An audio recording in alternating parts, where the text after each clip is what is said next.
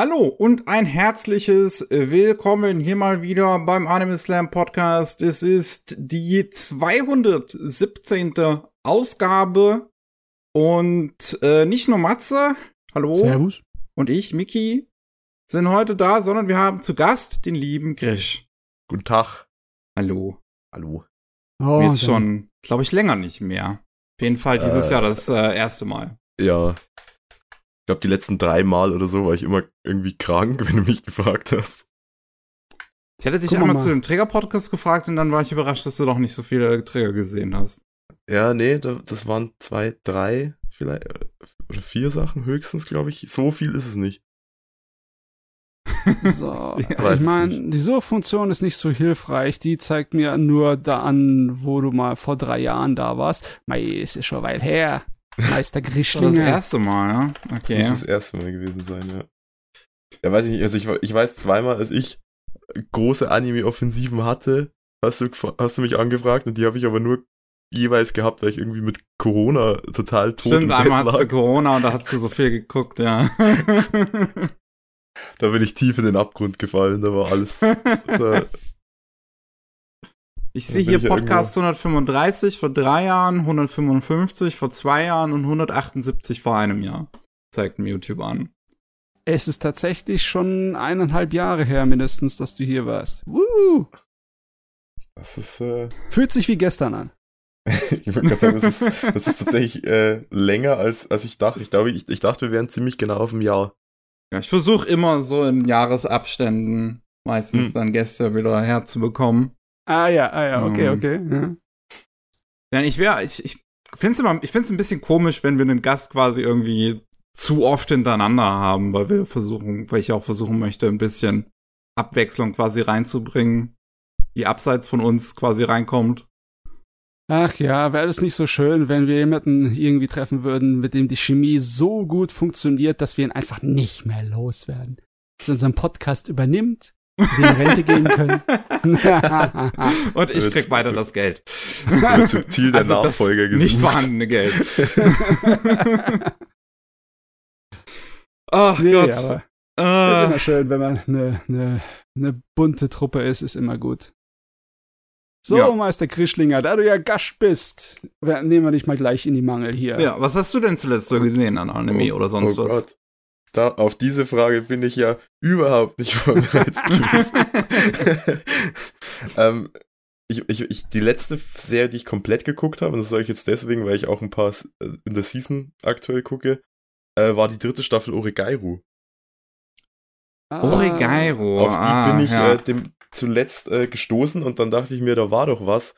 Das hast du doch mal geguckt vor bestimmt acht Jahren oder so. Ja, du, der, ich hatte, ne- ich kann mich erinnern, dass ich die erste Episode geguckt habe von der dritten Staffel und dann so, äh, ja, irgendwie hatte ich es anders in Erinnerung, das ist voll nervig. Und dann bumm, weg. Ja, es, es war tatsächlich auch so. Also, natürlich war zum einen das Problem erstmal, dass ich nicht mehr wirklich wusste, worum es eigentlich ging. Ja. Und dass ich dann auch im Verlauf dieser Staffel mich dazu genötigt gefühlt habe, die alten nochmal zu gucken, Uh, weil ich einfach okay. überhaupt nicht mehr wusste, worum es geht. Und selbst nachdem ich Staffel 1 und 2 nochmal geguckt habe, war ich mir immer noch nicht ganz sicher, was die eigentlich von mir wollen. Also, so, das ist, die sprechen in einer Art und Weise über ein Problem, das nie wirklich ausformuliert worden ist. Also es ist so, wir haben diesen Status quo als, als Dreiergruppe und der ist eigentlich cool. Und weil er cool ist, wollen wir ihn verändern, glaube ich. Und das ist irgendwie so dieser Hauptstory-Punkt, den die haben. Und dann versucht man da irgendwie was draus zu machen. Oh, das ist, das ist sehr Teenager-angstmäßig, Selbstfindung und keiner weiß, was wirklich abgeht und oh. Ja. Also es war dann auch tatsächlich, äh, der Rewatch von Staffel 2 hat mir dann eröffnet, das, das groß, der große Punkt war, dass dieser Protagonisten-Guy, der ja so super zynisch auf die Jugend äh, irgendwie blickt, äh, so einen Ausbruch hatte von wegen, ich möchte etwas Wahres und Echtes. Und dann, ah, okay, darum ging's. Und das ist jetzt irgendwie das, was gesucht wird, weil das, was ihr jetzt habt, ist scheinbar nicht wahr und echt. Ja, man sieht den Baum, äh, den Wald vor lauter Bäumen nicht, ne? Ja, so in die Richtung. Eieiei. Und dann ich natürlich weiß nicht, ich noch. habe das auch irgendwann mal angefangen, die Serie, also die erste Staffel, so ein paar Folgen geguckt und ich dachte mir, das ist jetzt irgendwie gerade nicht so, was ich im Moment gucken möchte. Es, es, war, es war mal fast schon ein Trend. Es war relativ typisches Light Novel Jugenddrama Zeugs, ne? Ja, ich, Hm. ich glaube, dass das so ein bisschen auch dieses Ding war von, also dieser Protagonist, der eben so super äh, zynisch irgendwie war, Hm. Der hat es, glaube ich, so ein bisschen getragen, weil ich erinnere mich, dass ich den damals auch irgendwie halt einfach sehr interessant verortet hatte, weil ich sowas vorher noch nicht so viel gesehen hatte. Und so die einzige Figur, die mir da so in den Sinn kommt, der so der, der Hyoka-Protagonist, wobei der Mhm. halt einfach so, ja, ich bin halt gerne faul. So, ja. ich, äh, Energiesparen ist mein Leben und bei dem war es halt dann nochmal so, der nimmt das irgendwie so und, und macht da, dreht das auf 100 so in die Richtung. ja, Ja, du hast diese zynischen Hauptfiguren quasi, die, die äh, in, äh, mit, mit einem Haufen seltsamen Figuren konfrontiert werden. Ja, also Ich- auch es- mit sehr äh, hier tropey-Figuren. einfach. Sakurazo kam auch relativ zeitgleich. Ich Mm, will, mhm. ich will fast behaupten, dass einer für die Gründe, für die Beliebtheit diese Sorte von Charakteren äh, Haruhi Suzumiya war, weil halt der Hauptcharakter da auch ein relativ trockener, beherrschter Kerl war, der so ein bisschen Oh, zynisch ja. in seinem Kopf über alles gedacht hat, während außen herum nur die buntesten, verrücktesten Leute rumgesprungen sind. Ich bin mir aber nicht sicher, ob der wirklich so der Ursprung für diesen Trend war oder, oder nur einer von den Gründen, weil halt Suzumiya mal durch die Decke gegangen ist und sehr erfolgreich war. Er klingt nur noch zynischer, wenn man sich die britische Synchro anschaut. Ich musste mir noch ein paar Clips gestern angucken, nachdem du mir davon nochmal erzählt hast. Die Briten, yeah. Dav davon gibt's auch eine, ich kenne nur die hier Urusei Yatsura. Ja. Ja, ja, davon hat mich und Ja, äh, Miki äh, letztens erst geschwatzt. Ist Oh Gott. absolut köstlich. Die, ja, Und- die, die BBC-Synchro, das ist, ist wunderbar. Got a bun up your oven. äh, ja, My Ja. Teen Romantic Comedy, stimmt, das war der ähnliche Titel. Snafu. Ja, ist- irgendwie. ich weiß bis heute nicht, was das Snafu heißt. steht. Ja. Äh, ich, ich weiß das- nicht. Es hat ja diesen, diesen Artstyle-Wechsel dann auch. Es ist ja irgendwie zum anderen Studio gekommen. Ich habe guck das mit diesem also Titel erst- dann ja, irgendwann ja. einfach auch, auch äh, einfach ignoriert dann, weil ich dachte, ja, ich, es, dieses Snafu steht da wohl. es wird schon irgendwas bedeuten. Ach, das ist, ja, das ist diese alte Militärschwatz al- im Englischen, ne? Äh, Snuffle ist im Sinne von wegen, alles ist Marsch. Ah, ist es so, okay. ah, okay. Ja. Mhm. Situation Okay. normal, all fucked up. Das, äh, oh Gott. Ja, es ist aber, es, es passt Aha. aber irgendwie zu der, zu der Show. So, es ist so. Ich, ich finde auch schön, dass äh, Amazon Prime die Serie mit dem äh, Tag Campy hinterlegt hat, weil das trifft irgendwie auch ganz gut. so. Das passt auf sehr viele Anime. Ja, das ist wahr. Aber Mhm. ja, ich weiß nicht, es hat dann schon sehr so so ein Charakter von keiner versteht mich. Also, also der, die sind Ja, ja. teilweise so einen Schritt von Shadow the Hedgehog weg, wirklich. So. So, das, das, das Interessante ist natürlich, dass die äh, Original Light Novel ähm, erst 2021 zu Ende gegangen ist und die dritte Staffel lief, glaube ich, vorher, oder? Ja, 2020. Ja, müsste. Ähm, also du hast, also ich habe sie nicht geschafft zu gucken, weil äh, ich habe, ich war mich genervt gefühlt von dem Ding und ich frage mich, ist da irgendwas, was einem Ende ähnelt oder ist es einfach auch nur so, Ja. ja. es ist eine Lösung am Ende, ein bisschen so? Ja, es ist halt so, also im Endeffekt reden die ja da, wie gesagt, es geht um dieses, ich möchte etwas Wahres, was auch immer das sein soll. Hm. Äh, und im Endeffekt ist die Auflösung, wir bilden ein Love Triangle und das muss sich halt auflösen und deswegen kommt er dann zum Schluss mit einer von denen zusammen. So, und, und dann ist es, Ui. ist das Schuljahr vorbei und dann kommt die kleine Schwester auf die Schule und alles ist wieder gut, weil wir sind trotzdem noch alle Freunde. So, okay, na, da hat sich das Warten ja gelohnt. Wunderbar. Einwandfrei. Ja, Obwohl der, der, der Light Novel Autor selber auch ähm, Drehbücher für Anime schreibt, hat das anscheinend für die dritte Staffel dann nicht getan. Deswegen, ich habe gerade überlegt, es würde theoretisch Sinn ergeben, dass er vielleicht sein eigenes Ende für den Anime geschrieben hat oder sowas. Hm. Hm. Ähm, Aber zumindest jetzt so vom, vom Äußeren her kann ich das jetzt nicht beurteilen. Weiß ich nicht. Also für mich ist Ulrich, also das war tatsächlich irgendwie so eine Zeitkapsel, weil als ich das, den damals gesehen habe, fand ich den in der ersten Staffel überwiegend langweilig und bin aber wegen diesem Protagonisten geil dabei geblieben Mhm. und fand den dann in der zweiten Staffel gar nicht so schlecht. Und jetzt war es so, ja, lässt, lässt er halt laufen. Es, du- es, ist, es, ist, es passt schon, ich kann das gucken und es, es stört mich, es fuckt mich jetzt nicht mega ab oder so. Aber es ist jetzt geguckt und irgendwie war dann auch die Luft raus. Also, Ja, äh, ist aber auch in Ordnung, ja. Ich meine, das meiste, was wir an Anime und Manga uns reinpfeffern, ist Fast Food, ne? Wir haben immer mal Ja. wieder kleine Perlen dabei, die wirklich äh, Preise verdient haben und mit anderen literarischen oder ähm, künstlerischen oder filmischen Werken gleichgesetzt werden können. Aber größtenteils ist es trotzdem immer noch Fast Food, ne? Ist auch Ja. in Ordnung. Unterhaltung passt. Ich meine, es ist so, das äh, Teen Romantic Comedy ist relativ beliebt so in der Anime-Szene, also gerade im Mainstream auch immer gewesen. Habe ich war das es Gefühl damals gehabt. auf jeden Fall, Und- ja, dachte ich schon. Es hat auf jeden Fall äh, große Manga-Umsetzung auch nach sich gezogen. Ja. Ähm, hä? Sehe ich das richtig? Gibt's zwei Manga, die zur gleichen Zeit veröffentlicht wurden? Zwei äh, Parallelmanga, jeder 22 Bände? Ja, sieht so Ja. aus irgendwie. Das ist komisch. Manga, oder hier ist einmal. Ich Ja. sehe einen Manga namens Monolog, der seit Ja. 2012 läuft. Und einen Manga namens Ad Comic, der Ja. auch seit 2012 läuft. Du hast recht. Das ist seltsam. Was haben Bin die da gemacht? verwirrt. Sind das Äh, zwei Nebengeschichten oder ist das beides Also- Adaptionen? Ja, Wikipedia sagt mir, dass die beide abgeschlossen sind. Ungefähr zum ähnlichen Zeitpunkt. Der eine im April dieses Jahres, der andere im Februar dieses Jahres zu Ende gegangen. Aha. Und dieselbe Menge an äh, Sammelbändern haben.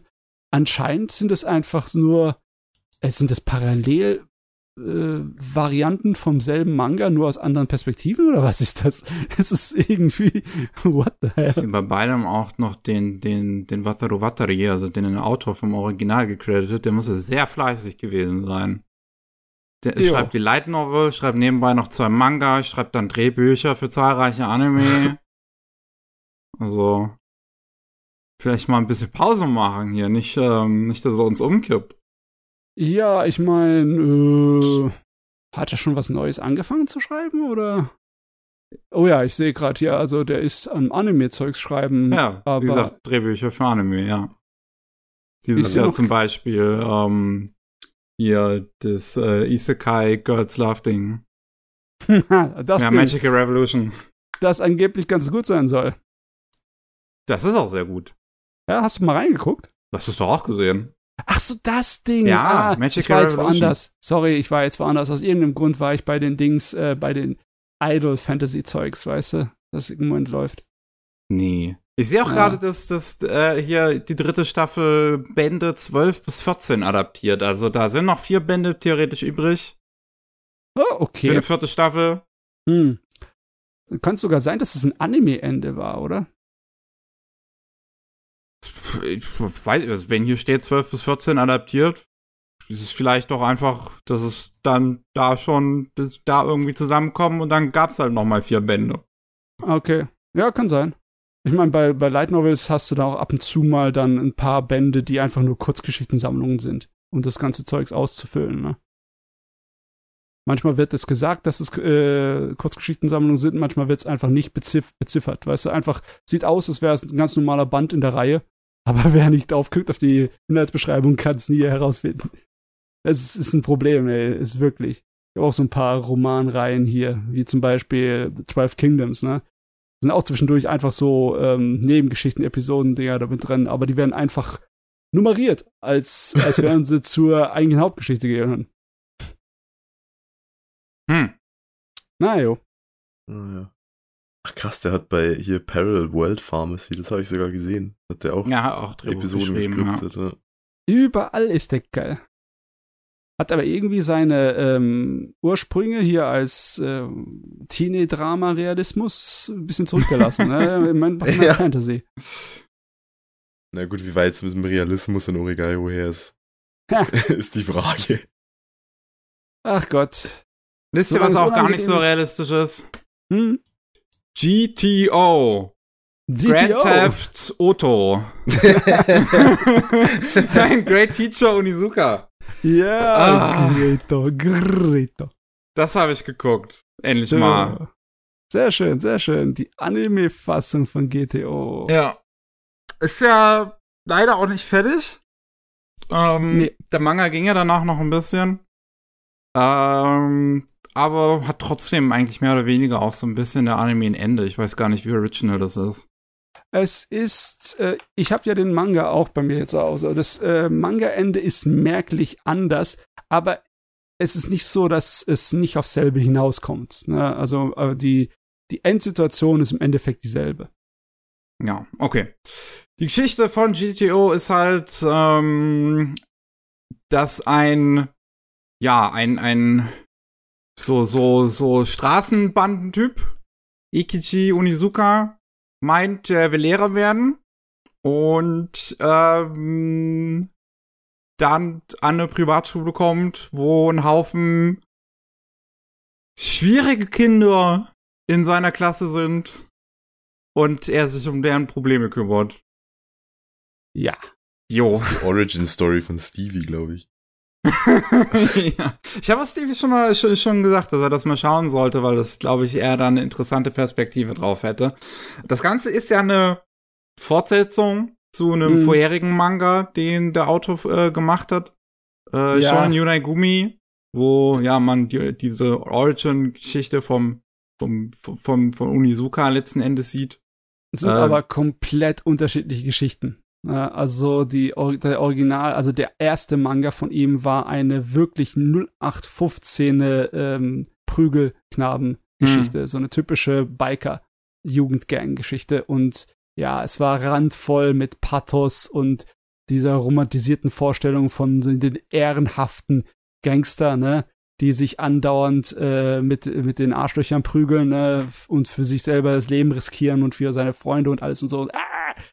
Und GTO ist im Vergleich dazu wirklich anders, meiner Meinung nach. Also Ja, besonders, ja. besonders weil es einfach auch viel mehr Humor hat und äh, Humor von der Mhm. Sorte von, ja, so der Gintama-Humor, der Toilettenhumor ist. Ja, auch so ein bisschen. Es ist ein sehr durchwachsener Humor irgendwo. Also, ja. ähm, ich habe meinen Spaß mit der Serie gehabt, definitiv. Es sind ja 43 Episoden, ähm, die sich auch ganz gut wegschauen lassen, weil es ähm, so eine gute Mischung aus episodischer Erzählung und stringenter Erzählung hat. Mhm. Ähm, weil letzten Endes zieht sich eine große Storyline so durch das ganze Ding durch. Also man merkt immer, dass diese ganzen kleineren Geschichten, die halt passieren, Auswirkungen auf die Figuren haben und das letzten Endes weitergetragen wird. Also dass jede kleine Geschichte auch tatsächlich irgendwie Konsequenzen hat. Was Ja. mich sehr überrascht hat bei einigen Stories tatsächlich. Also es gibt irgendwie eine Story mit einem Mädel, die sich relativ immer tollpatschig so anstellt und von den anderen Mädels in der Klasse eher so gemobbt wird. Und ähm, Unizuka hat dann halt die Idee, okay, machen wir die zum Idol. Und dann wird sie das auch. Und dann bleibt sie das auch für den Rest der Serie. Und Jo. das hat mich im ersten Moment tatsächlich überrascht, so dass, dass es nicht nur für so ein One-Off-Gag tatsächlich genutzt wird, sondern das Mädel ist halt danach einfach ein Idol. Und äh, so funktioniert die Geschichte letzten Endes die ganze Zeit. Und das ist schön ähm, erzählt, wirklich. Und ich finde es spannend, was für Themen aufgreift, die Serie. Also, dass es äh, halt um Mobbing geht, dass es um äh, Suizidversuche geht, dass es um, um auch, ja, Sexual Harassment geht. Also, man hat diesen einen Lehrer, der, ähm, ja, die, seine, seine Schülerinnen immer äh, ein bisschen seltsam behandelt. Oder diesen Stalker-Lehrer, den man da auch hat, der so irgendwie das, das, das Prequel ist zu One Hour Photo. äh, ähm, und ist trotzdem, dass alles mit so einer gewissen Leichtfüßigkeit erzählt wird, obwohl es so ernste Themen sind. Also gerade irgendwie relativ gegen Anf äh, äh, zu, zu, Anfang, wo eine der ersten Geschichten halt ist, dass ähm, einer aus der Klasse, die ähm, Onizuka halt zugeteilt wird, Yoshikawa, ähm, sehr brutals gemobbt wird von den Mädchen in der Klasse und äh, sich daraufhin umbringen möchte und das in der Serie auch zweimal versucht und Onizuka das beide Male verhindert. Aber der Gag dabei ist, dass Yoshikawa beide Male auf das Auto von Hiroshi drauf fällt, der Lehrer, der Onizuka überhaupt nicht leiden kann. Ja, der, der ach, der und sein Auto ist ein wunderbarer laufender Gag. und das ist das ist so eine ganz seltsame erzählerische Dissonanz in dem Moment, dass so was ganz, ja, ernsthaftes, tragisches äh, wirklich passiert, dass eine Figur halt versucht, onscreen sich umzubringen und das gekoppelt wird mit einem Gag. Mit Slapstick, ja. das, das kann eigentlich schon sehr, sehr nach hinten losgehen. Also ich, äh, es ist fast schon ein Wunder, dass so viel in GTO funktioniert. Ich ja. sag das auch, weil ich viele Sachen von dem Manga-Autor gelesen habe und viele seiner Geschichten funktionieren überhaupt nicht. viele seiner Sachen, die er gemacht hat, sind wirklich der letzte Dreck. Ich kann es mir gar nicht vorstellen, wie der es geschafft hat, Onizuka zu schreiben. Wahrscheinlich war es eine Menge Glück dabei. Aber auf jeden Fall, das ist so. super rausgekommen. Echt, ey. Hm. Ja, also es hat mich auch überrascht. Es gibt schon immer noch genug Momente in Onizuka, wo ich mir manchmal so denke, ach, ist jetzt alles nicht so gut behandelt oder so.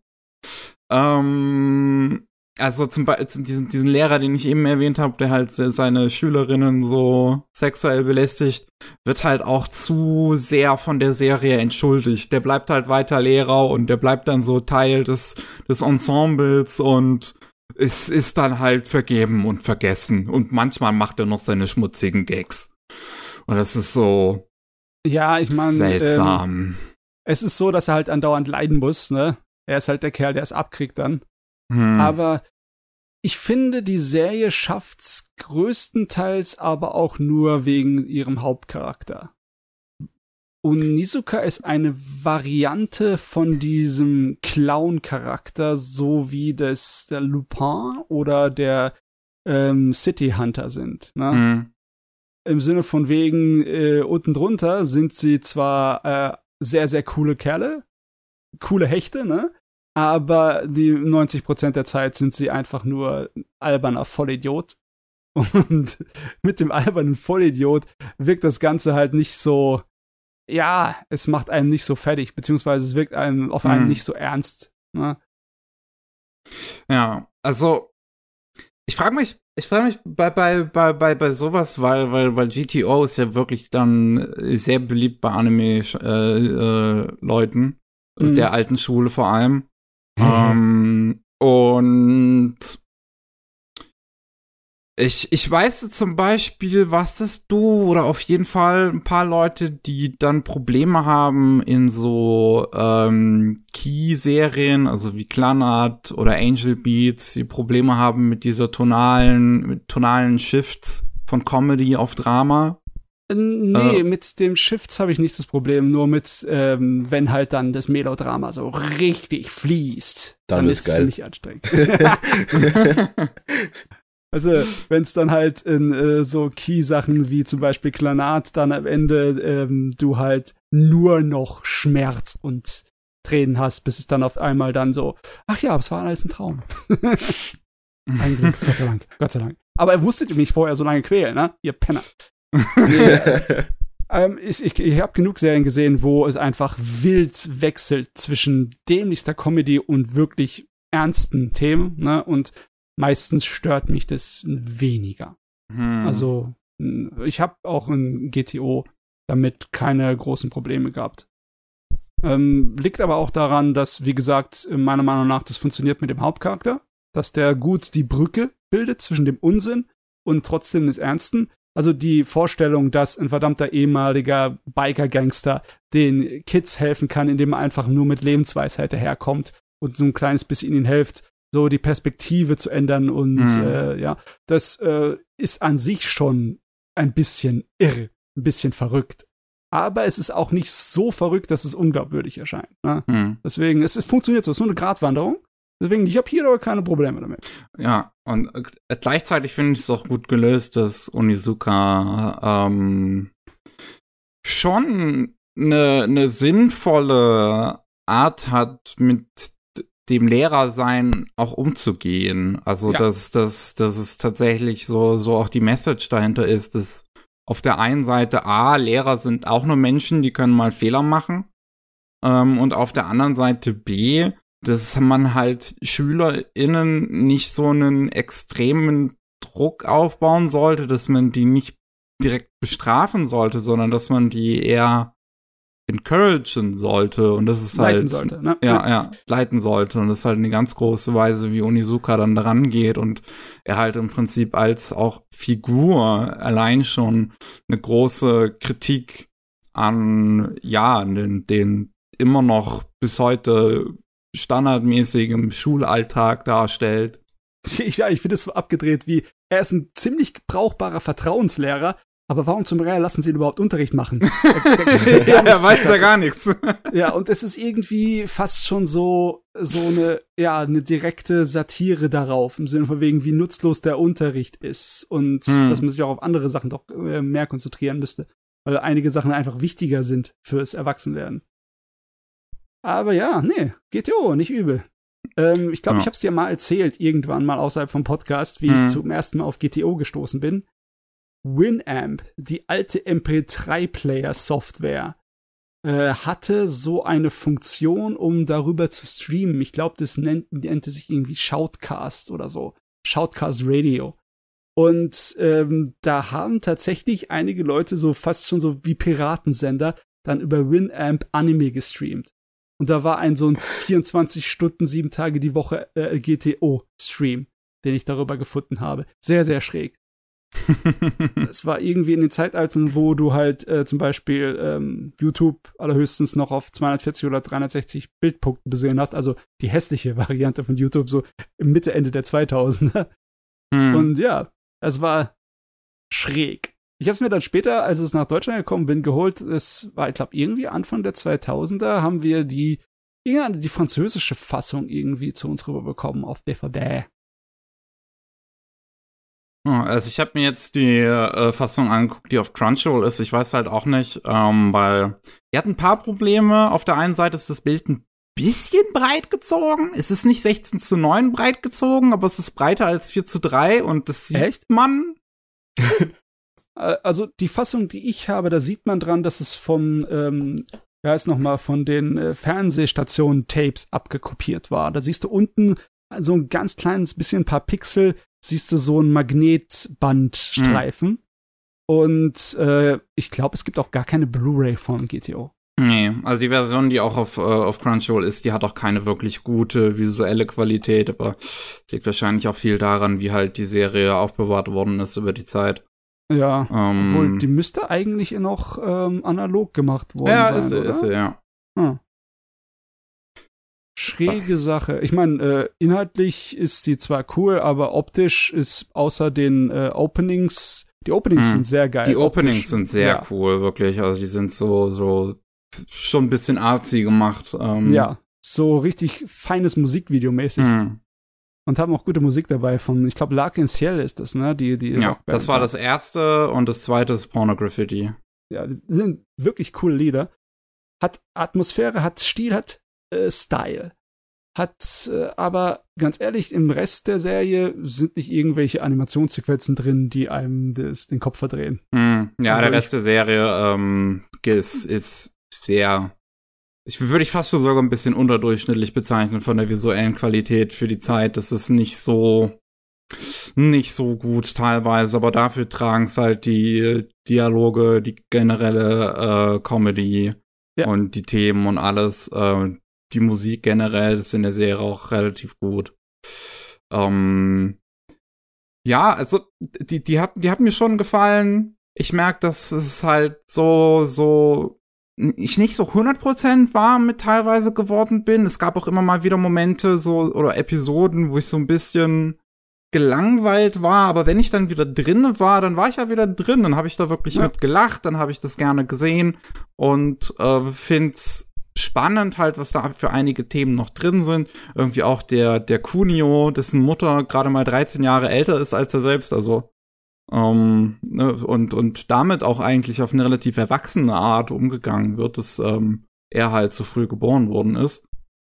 Und ähm, das, das, das ist, es ist spannend, und interessant gemacht. Da sind halt ein paar Sachen drin, die sind vielleicht nicht mehr Nee, nicht so unbedingt zeitgemäß. Aber ja, sagen wir, ein kleines bisschen Fairness, glaube ich, könnten wir ihm erlauben, weil er ist aus dem Ende der 90ern, der Manga und der Anime, ne? Ich finde, es ist auch nicht so, dass es jetzt unbedingt so ein Negativ, also das ist keine toxische Maskulinität, die da drin ist, sondern es nimmt sich größtenteils so die eigentlich positiven Aspekte Mhm. von so einer Hyper Hypermaskulinität. Aber es sind halt teilweise so ein paar sexuelle Jokes drin, auf Kosten von den Schülerinnen, die halt alle ähm, Mittelschüler sind, letzte Klasse, die dann ein bisschen fragwürdig sind. Ja, wie so öfters, wie so immer, ne? Ach jo. GTO äh, gab es tatsächlich vor der Fernsehserie eine Live-Action-Umsetzung. Hm. Die Japaner haben das Ding irgendwie richtig gemocht. Haben damals einen bekannten äh, Schauspieler, den Kakashi Sorimatsu, da genommen. Der war Model zu der Zeit. Unterwäschemodel. Ich glaube, es war auch irgendein Joke in der Serie. Ja, ich glaube, Ikichi sagt in einem Moment, dass er gerne aussehen möchte wie der. Also Ja, dieser ja, Schauspieler. Haben sie mit reingebaut, Ja. weil das Ding vorher rauskam. Da sind, ja- da sind ein paar coole Referenzen auch drin, tatsächlich, in der Serie, finde ich. Also, das irgendwie, sie zeigen, wie Ikichi Ape Escape spielt. Mhm. Ähm, auch wenn er es ohne Analog Controller tut, was eigentlich nicht möglich ist, weil du Analog Controller für das Spiel brauchst. ähm, aber ja, ja, also Wild Arms, stimmt, Wild Arms hat er auch in einer Episode, was auch irgendwie cool in einem Anime ist zu sehen. Ähm, und, und generell halt so ein paar andere Ku- äh, Referenzen, die da drin sind. Es gibt dieses Trio, dieses, dieses Gundam-Trio, wo Mhm. einer der Figuren auch tatsächlich von den Synchronsprecher von Amuro gesprochen ist.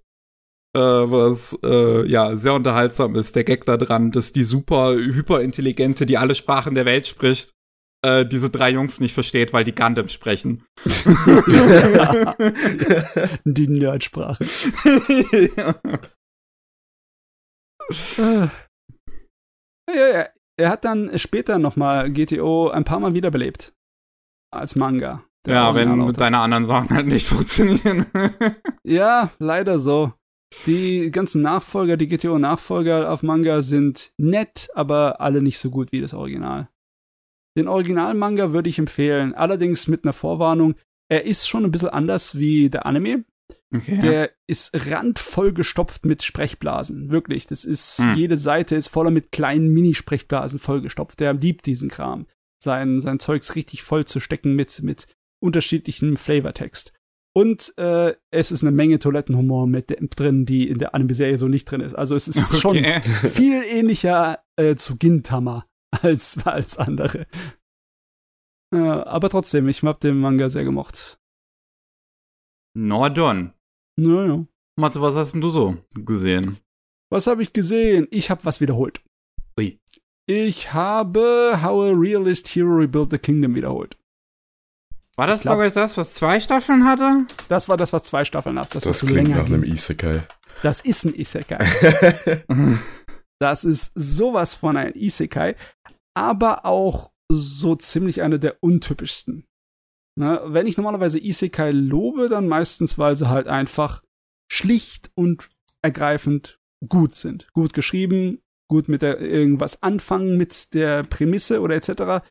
Hier ist es so, dass das Ding anders ist in verschiedenster Weise. Einmal, für die meisten Isekai-Dinger habe ich immer so gerne den Vergleich äh, mit äh, was für ein Computerspiel es sich als, Vorwahl, äh, als Vorbild genommen hat. Ne? Das hier nimmt diese äh, japanische klassische Rollenspielart aus Vorbild, das tut sich irgendwie an MMOs irgendwie mehr orientieren. das hat seinen Gag damit, dass es einen auf ähm, irgendwie altmodisch der Dungeons and Dragons Fantasy macht. Oder eines äh, geht total auf diese relativ typischen e epischen literaturmäßigen Fantasy-Sachen. Ähm, das funktioniert nicht wirklich bei How Realist Hero Built a Kingdom. Die, die Grundprämisse, ich weiß nicht, Grischlinger habe ich schon mal, ich glaube, ich habe nicht geredet, während du im Podcast warst. Kennst du das Gerät? Ich, ich war gerade echt am Rätseln, ob wir letztes Mal auch schon über den ges gesprochen haben, ob, ob das zufällig in der Folge war, in der ich letztes Mal dabei war, weil mir das Cover so bekannt vorkommt. Muss ich mal kann gucken. mich, Aber kann mich halt nicht erinnern. weiß ich jetzt nicht. Vielleicht vertausche ich es auch. Ich, ich meine, dass wir auch über irgend, irgendeinen Isekai, glaube ich, zumindest gesprochen haben. Ja, Also definitiv. ich sehe es also, beim letzten Mal nicht. Okay, Okay. nee, dann war es nicht. Und da wäre es dann, da hätte es drin sein müssen. Äh, Ja, aber die Story ist schnell erzählt. Also, der wird nicht von einem Auto überfahren, sondern er wird tatsächlich in die Fantasy-Welt gerufen, weil das Land, das den daherruft, äh, braucht irgendetwas an Tribut, dass sie einem großen Nachbarland antreten können, äh, weil sie pleite sind und sie können den Militärdienst, den sie schulden, nicht leisten. Äh, und zwar die Sache ist die, die Welt war eigentlich ganz brav dort, die Fantasy-Welt, bis irgendwie im Norden des Kontinentes äh, Dämonen aufgetaucht sind und die haben einen großen Teil von dem Land eingenommen und jetzt bewegen sich die, be, befinden die Länder sich im Krieg. Und das äh, Land mit der größten Landmasse und also deswegen auch mit der größten Grenze zu den Dämonen, das sind die sozusagen, die da halt die ähm, Militärmacht stemmen und sozusagen den Rest von den ganzen anderen Ländern größtenteils beschützen von den Dämonen. Und deswegen haben die eine Allianz gegründet, wo halt die ganzen anderen Mitgliedstaaten ähm, irgendwas dazu beitragen, um der, damit der, ja, der, der Krieg weitergeführt werden kann. Ne? Und tja, das Land äh, ist kaputt gewirtschaftet, weil die es anscheinend nicht gebacken kriegen. Und da haben sie gesagt, ja, ähm, wir, wir, wir können einen Helden beschwören. Das ist eine der Sachen, die unser Land kann, das andere Länder nicht können. Also beschweren wir einen Helden und dann, äh, ja, verkaufen wir den das. Und natürlich unser Hauptcharakter ist äh, ein, äh, ein Bücherwurm, ne? Jemand, der eigentlich im Studium war und eine ganze Menge gelernt hat über Politikwissenschaften und etc. Filmiau, ein sehr belesener, intelligenter Mann ist. Ach, das Und- ist sogar tatsächlich ein Erwachsener. Ja, ist ein Erwachsener. Okay. Ja. War mir bisher Und- nicht bewusst. Der äh, sagt sich natürlich dann, ja, danke sehr, ich möchte nicht verkauft werden. Ich, äh, gebt mir mal eure hier Unterlagen von eurem Land. Ich möchte mal gucken, wie es mit euren Finanzen aussieht. Ich krieg doch da irgendwas hin. Und dann, als die Leute merken, oh, der kann tatsächlich was, der kann tatsächlich was reißen, äh, tut kurzerhand der König abdacken und sagen, ja, du übernimmst jetzt den Laden. Du bist jetzt König und ich gehe in Ich gehe. Rente. Tschüss. Ja, ciao. Ist natürlich ziemlich albern und irgendwie so dahergeholt aus dem Nichts. Aber tatsächlich, das ganze Ding ist irgendwo sehr clever geschrieben. Auch, dass der König einfach so das abgibt, wird später am Ende der zweiten Staffel erklärt.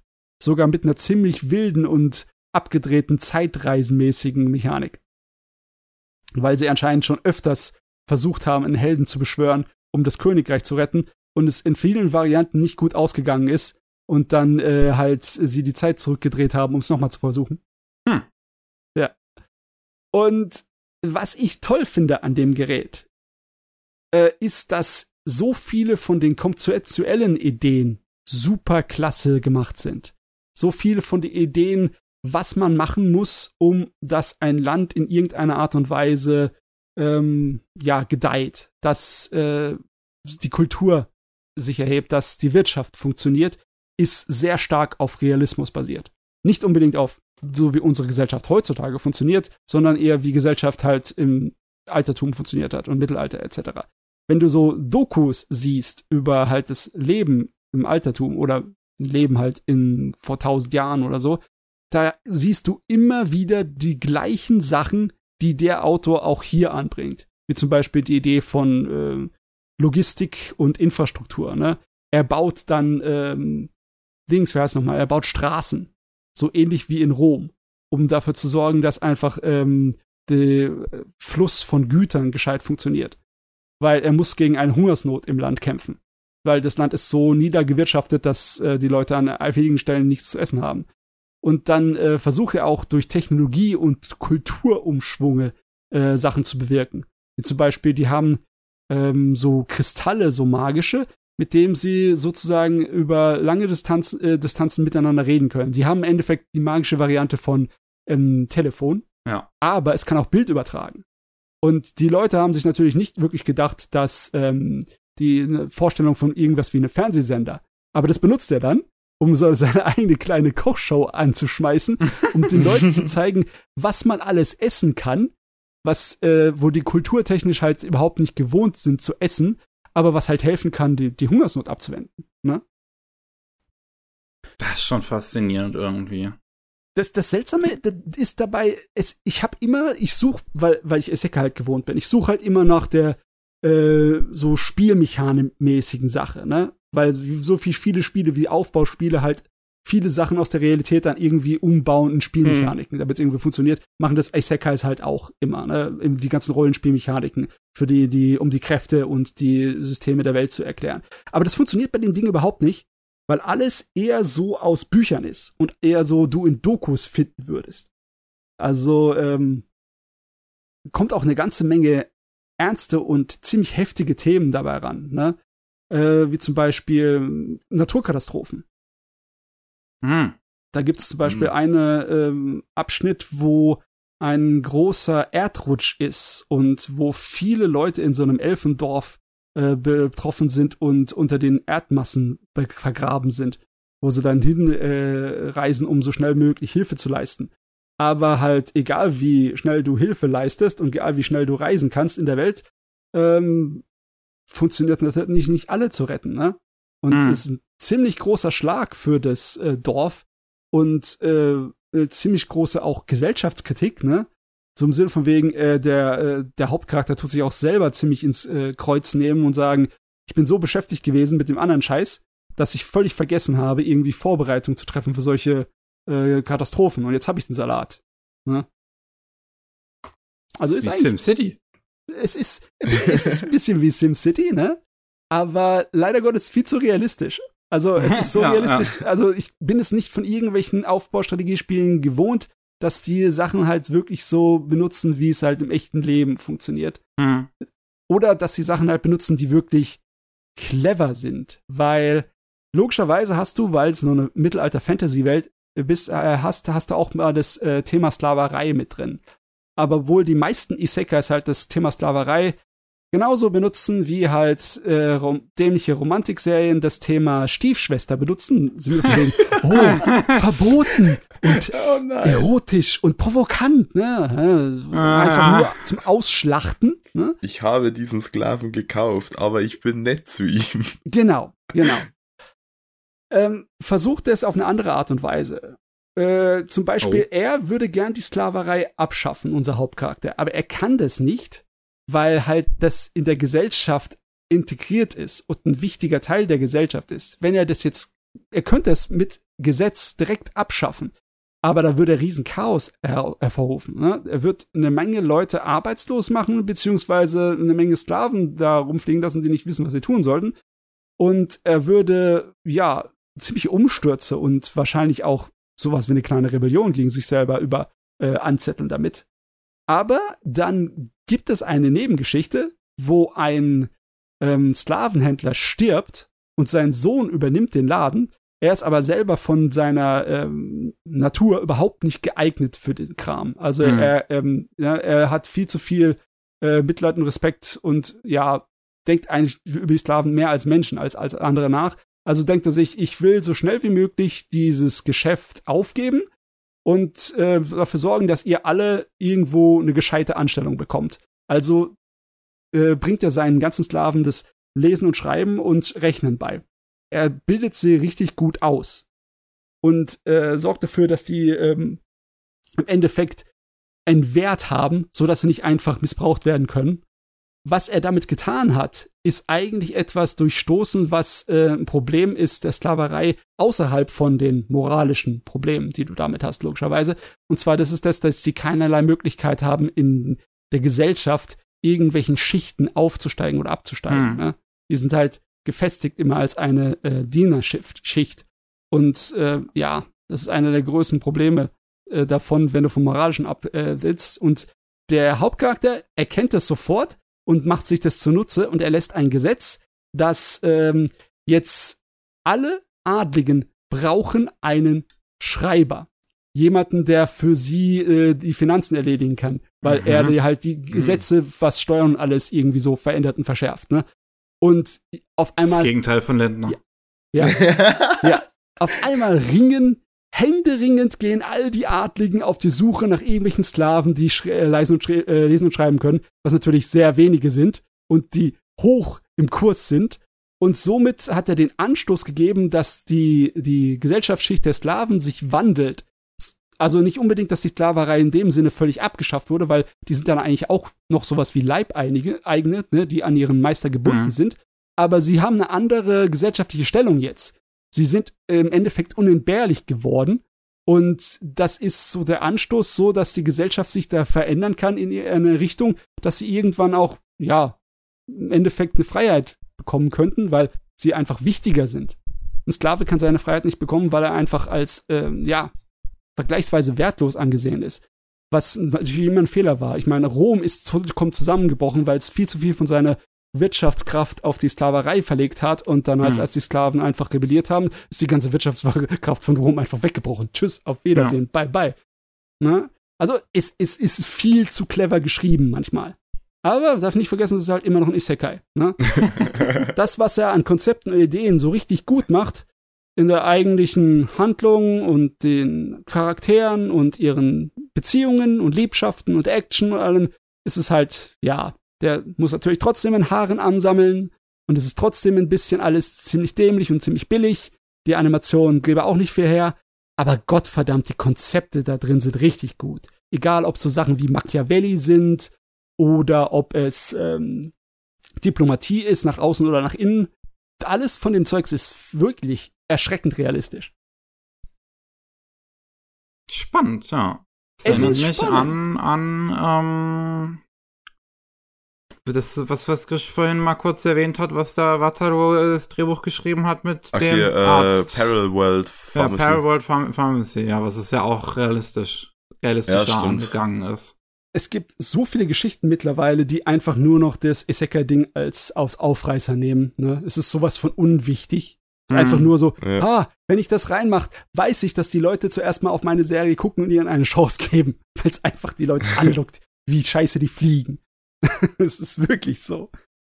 Ah, ich habe ich ja. hab übrigens äh, in Parallel World Pharmacy immer noch nicht den äh, Pandemie-Arc ganz überwunden. Ich bin, ich komme nicht klar, wie gut, sehr gut die alle auf die Masken angesprungen sind. Das ja, das waren wir nicht unrealistisch. Reality could never. Vernünftige Menschen, nein. Das ist, ähm, auf, auf mehrere Weise wishful filmend. Ja. ja. Tatsächlich, woran es mich erinnert hat, ist so etwas wie Legend of the Galactic Heroes weil es viel mehr sich anhört, als hätte der Autor halt Recherche gemacht, indem er Geschichtsbücher geschrieben, gelesen hat. Ne? Mhm. Anstelle von irgendwas anderem als Videospiel gespielt. Ah, aber es ist natürlich bei weitem. Aber was echtes mit seiner Zeit gemacht, nicht so doofe Videospiele, Spieler Bücher gelesen. es ist natürlich nicht bei weitem nicht so gut geschrieben wie äh, Legend of the Galactic Heroes. Ich meine, der Kerl ist, äh, der das geschrieben hat, ist Doktor der japanischen Literatur und so ein Scheiß. Also das ist was anderes. Ja, gut. Ja. Kann halt nicht jeder Doktor ja Hätte auch ein Isekai machen können, wäre einfacher gewesen. Hätte auch machen können. Ne?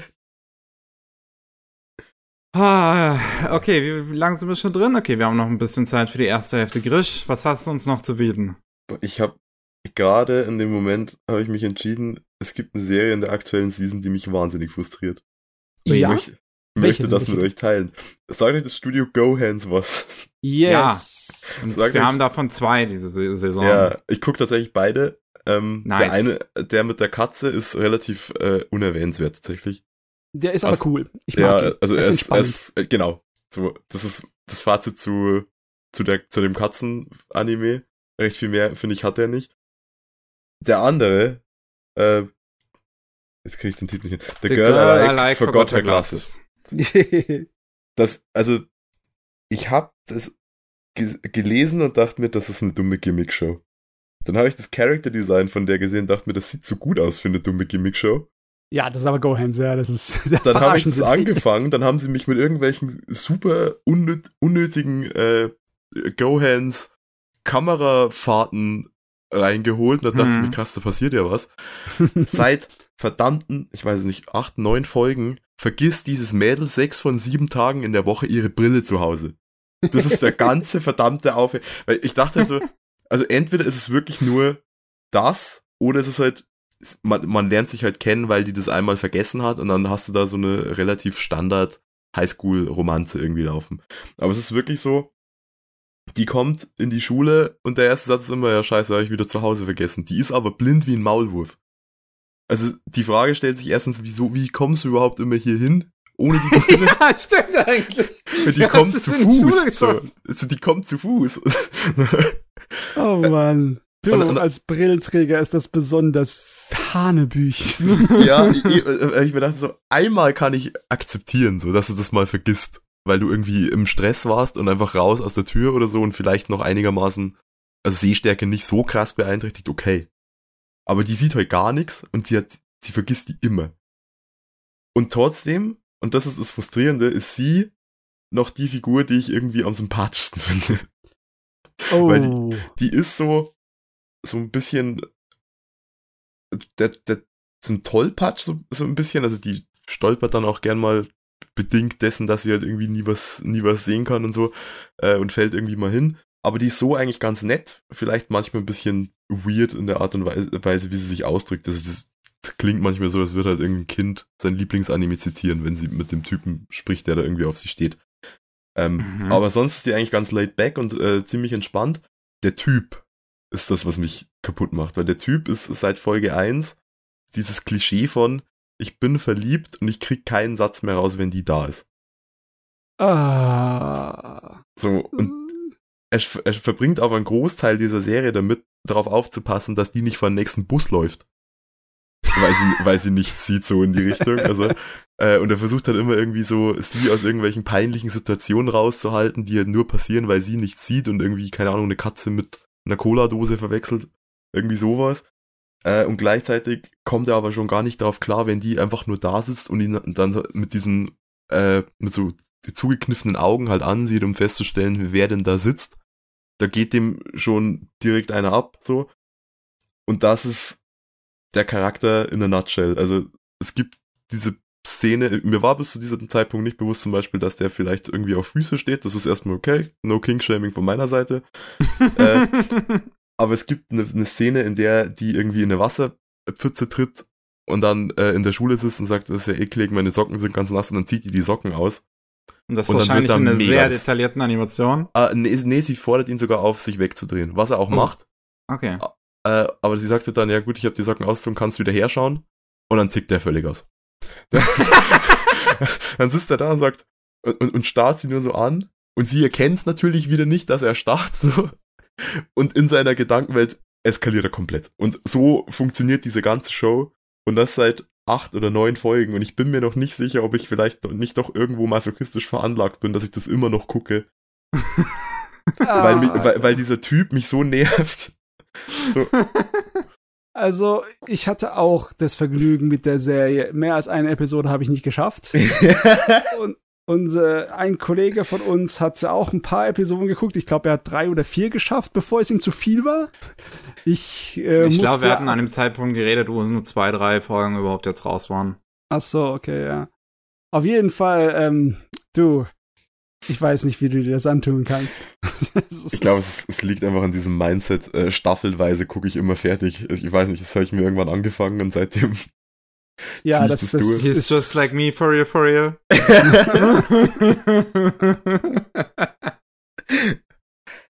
real. Weißt du, wenn sie, wenn sie wenigstens absichtlich ihre Brille vergessen würde, weil sie merkt, dass sie dann ein bisschen Aufmerksamkeit von dem Jungen bekommt. Weißt du, wenn da die Idee von Chemie und so ein kleines bisschen Funken hinten dran Ja. wäre. Aber das ist irgendwie, als hätten sie eine verdammte Neon-Manga umgesetzt, der ja, so, so wirkt es auch. Ich, ich dachte auch eigentlich, dass es einer ist, weil, weil die so viele verschiedene äh, Szenen, die irgendwie voneinander unabhängig sind pro Folge haben, Hm. die dann auch immer auf so einen pseudo-romantischen, oh mein Gott, Personal Space was never an option, so, dann sind wir wieder zu nahe mit den Gesichtern beieinander, irgendwie immer auf sowas rausläuft. Und wenn du das halt viermal in der Folge hast, dann ist es nicht mehr süß, sondern es ist einfach super anstrengend. Oh Gott, oh Gott.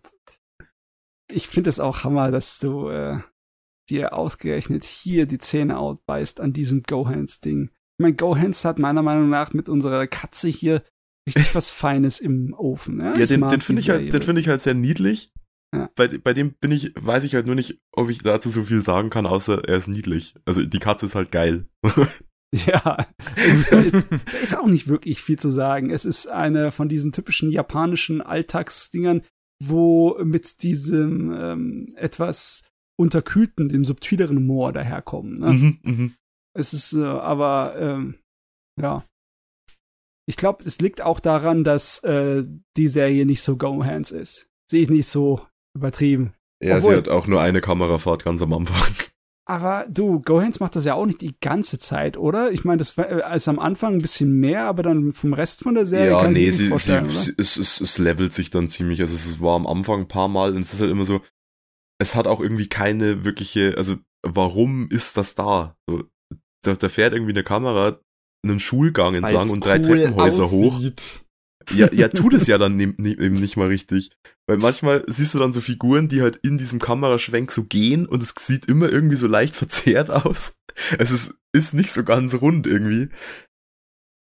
Und ich dann mag's. ko kommen wir so bei der Figur an und sagt die, hey, guten Morgen. Und dann sagen fünf andere, guten Morgen. Und dann ist die Szene aus. Ey, warum bin ich hier gerade mit so viel Action in diese verdammte Szene reingefahren? Okay, das, äh, von der Regie her kann ich das verstehen, aber von der künstlerischen Von Ausdrucksweise. der künstlerischen her finde ich ist, Ja, ja, ist ja. cool. Ich meine, wenn äh, Yuasa seinen verrückten Scheiß machen darf, dann darf darf. Gohans seinen verrückten Scheiß auch machen. Ja, das, das- das ist schon in Ordnung. das ist wahr, Aber- das ist wahr. Ähm, ja, es, es fügt halt nichts der Erzählung wirklich hinzu. Das Nee. stimmt allerdings schon. Aber Es ist halt also ich, Style over Substance. Ja. Ja, aber, also ich weiß nicht, also wie gesagt, ich war wirklich nur gehuckt am Anfang, weil ich dachte, ich habe irgendwie so, so einen kurzen PV-Shot gesehen von, von dem Mädel eben und dachte mir, das sieht zu gut aus, also dass es nur das ist, was auf dem Titel steht. Äh, Ich habe genau das gekriegt, was auf dem Titel steht. Ich weiß nicht, das ist, wie gesagt, Manchmal das, nicht zu viel erwarten. Ja, das- das Mädel ist ganz nett so und die verliebt sich ja dann auch so stückweise in den Typen, weil muss ja irgendwie. Und auch das frustriert mich. Ich kauf's ihr das sogar ab, weil der kümmert sich ja ständig um die. Die wäre irgendwie schon, keine Ahnung, zehn Brillen, äh, vor zehn Brillen gestorben, so. Wenn, wenn der, halt- wenn der halt nicht da wäre und irgendwie gucken würde, dass sie nicht, weiß ich nicht, äh, auf die nächste Straßenkreuzung läuft, weil sie denkt, oh ja, da, da geht der Gehweg weiter. Es sind auch, Gott. es sind auch, glaube ich, schon mindestens drei Brillen zu Bruch gegangen in dieser Serie. Ui. Oh, wisst ihr, was die kosten, ihr Penner? Ja, sie waren auch mindestens schon zweimal Brillen shoppen. Also irgendwie, die Eltern von der müssen auch entsprechend reich sein. Ah. Ich weiß jetzt nicht, wie das, wie, wie das Gesundheitssystem in Japan so genau funktioniert, aber entweder haben die eine echt gute Absicherung für Brillenträger. äh, Äh. ja. nee, so gut Ich glaube, es ist ein bisschen schlechter als bei uns, aber es ist immer noch meilenweit besser als in den USA. Ja, gut. ja, ja, gut, da haben wir auch tief angesetzt jetzt. die, die Japaner haben so eine Mischung aus privater und äh, staatlicher Versicherung für alles, egal ob es Rente, Kranken, Alters Ah, etc. okay. ist. Es ist immer von Anfang an mehrere Sachen, die eingezahlt werden und äh, davon ist immer nur so ein ganz kleiner Teil staatlich und alles andere ist privat. Äh, die Preise da sind immer noch in Ordnung. Ich meine, wenn du ähm, wegen irgendwie Erkältung zum Arzt gehst und dir Zeugs verschreiben lässt, dann zahlst du bei uns halt nichts dafür, aber in Japan zahlst du dann irgendwie 20 Euro für die Untersuchung und die Spritzung etc. Also Ah, geht ja okay. noch. Ne? Das ist Ja. noch okay. Du bist Ähm. nicht, nicht instant dabei, dich zu verschulden, weil du eine Klippe hast. Aber ich kann dir sagen, äh, Brillen kosten genauso viel wie bei uns. Also, Ja, das- ist- oh, ja, Mann. weiß ich nicht. Also sehr frustrierend das Ganze, weil ich auch irgendwie noch nicht ganz verstanden habe, wer sich dachte, das ist es, das müssen von allen Source Materials, die wir irgendwie haben, das nehmen wir. Ja, Ja, mein- kann es gerade nicht aussuchen. Die, Ja, das ist okay. Die- ja, okay, fair. Ja, nach, nach, nach ihrem Skandal ähm, müssen Das jetzt nehmen, was sie kriegen können. ja.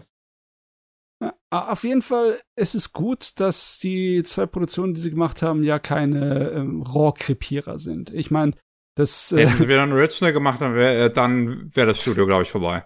Ja, also im Moment sind sie äh, zumindest nicht irgendwie negativ in den Schlagzeilen. Das ist schon mal ein Vorteil, das ist schon mal ein Fortschritt. jo, ich habe noch einen raus. Ich habe habe auch noch eine Romanze hier am Start. Uh. Ja. Ich habe was aufgeholt. Ist dieses Jahr die zweite Staffel rausgekommen und ein bisschen mehr. Tony Cover Over the Moon for You. Ah. Das hm. ich, da, da, bin ich noch nicht zu Staffel 2 gekommen. Ähm, ja, Tony Cover Over the Moon for You. Also ich habe jetzt die zwei OVAs, die zwischen Staffel 1 und 2 gab, nachgeholt. Dann jetzt die zweite Staffel und dann noch diesen Mini-Arc, der nach der zweiten Staffel noch im japanischen Fernsehen gelaufen ist.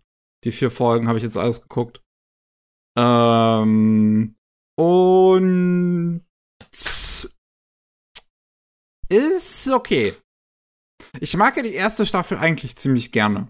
Weil es ist so eine Serie, wo wir mal den seltenen Fall haben, dass wir halt ein verheiratetes Pärchen haben als Hauptfiguren. Auch wenn man das ehrlicherweise gar nicht so sehr merkt. Weil ja. die sind halt, äh, die, die, die lernen sich halt auch gerade erst im Prinzip kennen. Der Aufhänger war ja, Protagonist irgendwie als 16-Jähriger geht er durchs Land, sieht Mädel auf der anderen Straßenseite und denkt, die ist äh, süß und will dann hingehen und wird von einem Truck erfasst, aber wird dann halt nicht geisekalt, sondern sie kam zu seiner Rettung und dann sehen sie sich erstmal zwei Jahre nicht, beziehungsweise nee, in diesem Moment äh, sagt er dann, äh, wo, wo er da blutend am, am Boden liegt, äh, sagt er dann, ey, willst du mit mir gehen? Und sie sagt, nur wenn wir heiraten und dann sehen sie sich zwei Jahre lang nicht. Dann sehen sie sich nach zwei Jahren zum ersten Mal und dann heiraten sie direkt.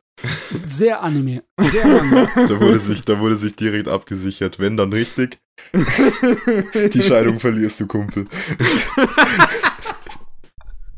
ähm, und das war in der ersten Staffel ganz süß mit anzusehen, wie sie halt anfangen, sich kennenzulernen, wie sie anfangen, auch so ins Erwachsenenleben mit einzusteigen. So, dass so die, diesen, diesen Prozess von ihrer Heirat auch am Anfang, so wie das dargestellt wird, dass sie das halt einfach mal nachts ähm, zum ähm, Standesamt gehen und das mal kurz ja beantragen und ist fertig. Und dann gehen sie noch eben in einen, nicht in einen, ähm, wie, wie heißt dieser große Markt nochmal? Uh, der, der ist auch immer in den Yakuza-Spielen drin. Achso, du meinst so ein Einkaufszentrum? Ja, in so ein Einkaufszentrum halt, wo, wo sie dann noch Sachen halt einkaufen gehen. Da gibt's einen, so eine, so eine Kette, die ist relativ bekannt. Äh, ist ja auch egal. Es ärgert mich nur, dass mir der Name gerade nicht einfällt. Auf jeden Fall, äh, wie sie dann halt noch Sachen einkaufen gehen, wie halt noch eine weitere Matratze, dass äh, sie, oder beziehungsweise Futon, dass sie halt auch äh, Platz zum Schlafen hat und dann verbringen sie ihre ersten Tage in dieser gemeinsamen Wohnung, ähm, die dann aber auch abfackelt. Und dann oh müssen, ja. ja, ne, in der ersten Staffel, die, die fackelt ab, die Wohnung, müssen sich ein neues Zuhause suchen und lernen immer mehr neue Leute dabei kennen. So, das ist das ist gut gemacht, das ist schön erzählt. So, man lernt immer wieder was Neues über die Figuren, man lernt immer wieder was Neues über deren Beziehung, beziehungsweise deren Beziehung geht auch immer weiter, so hat Fortschritt. Und dann kommt der Rest der Serie und im Prinzip ist dieser Fortschritt am Ende von der ersten Staffel stehen geblieben. Für diese jetzt 18 Folgen, die ich mir angeguckt habe, was ziemlich schade ist. Ähm, weil ja, ab dem Punkt fühlt es jetzt nur noch an, wie die kennen sich jetzt halt, die, die bleiben für diese weiteren 18 Folgen für immer jungfräulich und auch die brutalsten Virgins überhaupt. Also es ist unfassbar. Man, man, man würde sich nicht vorstellen, dass ein 18-jähriger moderner Japaner und eine über 1000 Jahre lebende mystische Figur weil diese, das Mädel ist natürlich irgendwie eine mystische Figur vom Mond, ähm, dass die beide so konservativ sind. Weil holy ich mein, shit. Das ja, ist nicht wie, konservativ. Wie, wie das, konservativ das, das kannst ist, du denn sein? Das ist unrealistisch. Ja. ja. Also, ich dachte immer, Sex nach der Ehe ist okay. Also. Nein, nee, ich, ich, ich, es gibt zweimal schaffen sie es jetzt mittlerweile in diesen 18 Folgen, dass sie gemeinsam baden. Zumindest. Oh, wow. Weiter geht's dann auch nicht. Ja, also, es ist auch nicht realistisch. Aber auch nur im Dunkeln. Ja, trotzdem. also, Ach ich, nee. ich weiß, dass das absichtlich so gemacht ist, um halt das so comichaft rauszuziehen, aber es ist halt halt so wenig mit der Realität zu tun. Miteinander im Bett zu leben und zu fummeln ist nicht so peinlich wie zusammen in die Dusche gehen oder in, in die Dings. Also das ist normalerweise Schritt zwei, ja. Also ihr habt vollkommen, ihr habt, nee. Ah. Äh, Ja, ich find's auch ein bisschen, ich find's auch wirklich schade. Also ich finde, die Serie hat da ziemlich das Potenzial bisher verschlafen, auch so erwachsene Lektionen im Prinzip weiter über Liebe zu erzählen, so und und über über weitere Handlungen in der Romanze im Prinzip. So die Hauptfiguren von Kare Kano sind noch sechs Episoden weiter als dieses verheiratete Paar hier in Tony Cover Over the Moon for You. Und ähm, das ist seltsam. Und ich find's schade, dass es halt so, so, so stehen bleibt. Es ist weiter nett. Diese zweite Staffel ist, ist, ist insgesamt nett. So, Hm. weil die beiden Hauptfiguren sind halt ein putziges Pärchen. Die Nebenfiguren sind alle recht unterhaltsam geschrieben, auch wenn halt alle sehr One-Note. Ähm, da sind ein paar gute Gags drin, äh, viel moderner Referenzhumor, der auch äh, ganz gut gemacht ist. So mit irgendwie Referenzen zu Videoborn und eine von, von, von denen wird zu, zu Streamerin. Ähm, und äh, ach ja, genau, ich mag diesen Moment, wenn ähm, die, die, die Protagonistin halt sagt, äh, solltest du heute nicht zur Schule gehen und sie halt so, das neue Pokémon ist heute rausgekommen. Und She just like me for real. also, wa- was auch tatsächlich so interessant ist, dass diese Referenzen zur Hälfte sind das so, wir wollen es nicht direkt nennen, Referenzen, aber wir sind sehr nah dran am Copyright. So, in der ersten Episode zeigt's quasi das Cover von 365 Days to the Wedding, was der aktuelle Manga ist von dem Mangaka von The World God Only Knows. Ähm, oh, aber nennt's anders. Aber, die, aber das Bild, was du da siehst, ist im Prinzip eins zu eins das gleiche. Aber Oh dann mein. wird halt Pokémon zum Beispiel direkt genamedroppt. Oder Haken Dats. Die Lizenz haben wir gekriegt. Oh Mann. Ich muss zu sagen, ich habe die Serie nie gesehen, schlicht und einfach, weil ich das Design, wie die Figuren da gezeichnet sind, nicht mag. Das spricht mich überhaupt nicht an. Es sieht einfach so billig und so mies aus. Ich weiß, das ist nicht unbedingt ein guter Grund, weil ich, äh, ich kann mich auch an, gut an so Serien wie Cheeky Angel erinnern, das eine Hm. meiner absoluten Lieblingsserien ist und das Charakterdesign dafür ist auch voll für die Miezekatze. Das sieht aus wie jetzt irgend so ein Zwölfjähriger in der Pause gezeichnet. Aber, also ich weiß, aber äh, ich habe es deswegen nicht angefangen. Es sieht halt für mich sowas von uninteressant aus. Es ist halt äh, die gleiche Mangaka wie Hayate the Combat Butler. Und ähm, das ist halt dieser Ja, aber trotzdem, Sehr Hayate, das Design war irgendwie im Anime interessanter, also besser gezeichnet, meiner Meinung nach. Ich finde, das Character Design ist relativ ähnlich eigentlich. Also sieht man so zumindest die, die, die, die Anime-Adaption jetzt hier ist halt noch mal ein bisschen anders gehalten, hat auch ein bisschen, hat halt einen eindeutig anderen Look, ein bisschen flacheren Look. Ja, Ähm, ich komme damit nicht klar. Es sind nicht die Designelemente. Die Designelemente finde ich gut. Ich finde einfach nur die Art und Weise, wie es gezeichnet ist, ist sowas von nicht mein Fall. Hm, okay. Es ist jetzt auch keine, also visuell ist es jetzt auch nicht so besonders. Es ist vollkommen okay, die meiste Zeit eigentlich die fein, Serie, ja. was so, was so das visuelle Komponente angeht. Ist halt, die erste Staffel hatte halt ein absolutes Banger-Opening. Oh, okay. Ähm, die das habe ich geskippt, glaube ich. das war, das war Hammer, das Opening von der ersten Ich Staffel. so ein geiler, äh, und, und die zweite Staffel hat auch wieder ein ziemlich cooles Opening. Ähm, auch wenn nicht ganz so geil wie das von der ersten Staffel, aber es ist trotzdem immer noch recht gut. Am Ende von der zweiten Staffel wird halt noch mal ein bisschen mehr so auf die Hintergrundgeschichte von äh, der Tsukasa, von der Protagonistin eingegangen. Ähm, und gerade dann in diesem, ähm, in diesem vier Folgen-Arc, der dann danach noch rausgekommen ist, wird es noch mal um einiges mehr. Und der ist auch wieder wesentlich besser dann als die zweite Staffel, finde ich. Da passiert ein bisschen was Neues, da kommt ein neuer Schwung rein, weil der Protagonist äh, Nasa dann zu, zum Lehrer wird. Ähm, obwohl er selber die Highschool nie bestanden hat, wird er zu einem Highschool-Lehrer im, Ver- in, in Sachen ähm, hier, hier Pro Programmieren und äh, muss das dann an einer M- Mädelsschule den, den ganzen 16-Jährigen dabei bringen, obwohl er selber erst 18 ist. Und da macht sich natürlich zum einen, ist so ganz putzig, wie sich dann die Tsukasa da Sorgen macht, äh, also seine, seine Frau, die auch erst irgendwie auf dem Papier in Japan 18 ist, aber wie gesagt, ne, 1000 Jahre altes Wesen vom Mond. Ähm, und äh, wie dann halt diese ganzen Mädels im Prinzip auf den Protagonisten zukommen und irgendwie, weil sie dann halt sehen, dass er halt einen Ring trägt, ähm, ihn, ihn äh, nach, nach Liebesadvice fragen, also äh, das irgendwie ganz putzig ist. Oh, die Jungs werden enttäuscht werden. Na, Oh. ich, wie gesagt, ich habe ja nur Staffel 1 gesehen. Äh, und da war mir das teilweise schon zu.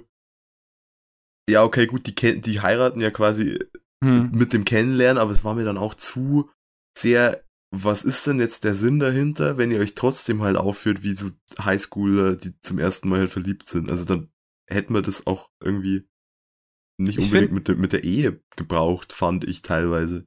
Ja, das ist ein bisschen seltsam. Ich weiß auch nicht unbedingt, warum man das direkt so machen musste irgendwie. Das, das, das Ganze ist auch teilweise so ein bisschen Shinzo Abe Propaganda. Also, also, das, das ist so. Das zweite Mal zum Beispiel, wenn die beiden halt zusammen baden, ist halt NASA vorher so, die Regierung, es, es sagt halt, die Regierung würde wollen, dass ich das tue. Und es ist, okay, ich meine, stimmt. Ah, Also die einzigen Parallelen, äh, die ich zu den anderen Werken von ihm sehe, wie Hayate, ist, dass halt so ewig lang sich zieht und nicht viel passiert. Das hat Hayate auch das Riesenproblem gehabt.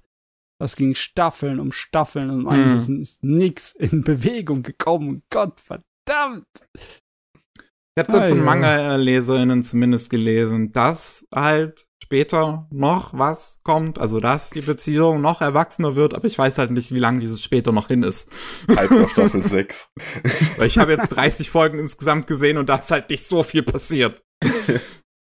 Ich meine, wir, wir kennen ja auch die ähm, extremen Gegenbeispiele, aber die sind halt nicht in Anime-Fassungen, das ist halt eher Manga-Fassungen, wie zum Beispiel die, die äh, bei uns als Manga Love Story bekannt gegeben, wo es eigentlich ja nur um Sex geht. Oh ja, ich erinnere mich. Aber nicht Hm, so, pornografischen Sinne, ja. sondern eher aus dem Dings, aus dem ähm, mehr so dokumentarmäßigen Sinne. Hm. Das, also das Einzige, also die Serie ist auch viel zu lang am Laufen und ist einfach nur eine langweilige Soap-Opera dann später irgendwie schon geworden. über 70 Bände oder Ja. so. Ist Was? vollkommen unnötig.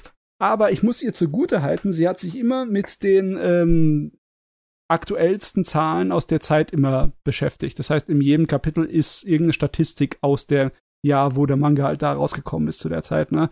Und die haben das auch gut gemacht, dass äh, die zwei Hauptcharaktere wirklich lange brauchen, bis sie halbwegs gut werden im Sex und miteinander warm genug, dass der Sex sie glücklich macht. Weil das dauert bei denen eine Hm. ziemliche Weile. Das ist eine überraschend ähm, erwachsene Herangehensweise, Ja. tatsächlich. Äh, Das ist ja der, der, logischerweise Das der hat man, Lock, in, ja, das hat man in, in, in, Medien nicht so oft, dass es gezeigt Nee. wird, dass der erste Sex vielleicht nicht so gut läuft. Ich meine, logischerweise, solche Sachen locken mit den nackten Tatsachen, ne, klar, weil sowas verkauft sich. Aber dann haben sie halt auch die Freiheit, äh, dann darunter äh, so zu schreiben, wie sie möchten. Und einige nehmen sich die Gelegenheit und versuchen da was Gescheites draus zu machen. Ne? Äh, andere Sachen, die locken einfach nur mit den äh, nackten Tatsachen und dann, ja, was macht man jetzt? Mehr nackte Tatsachen, das hat funktioniert.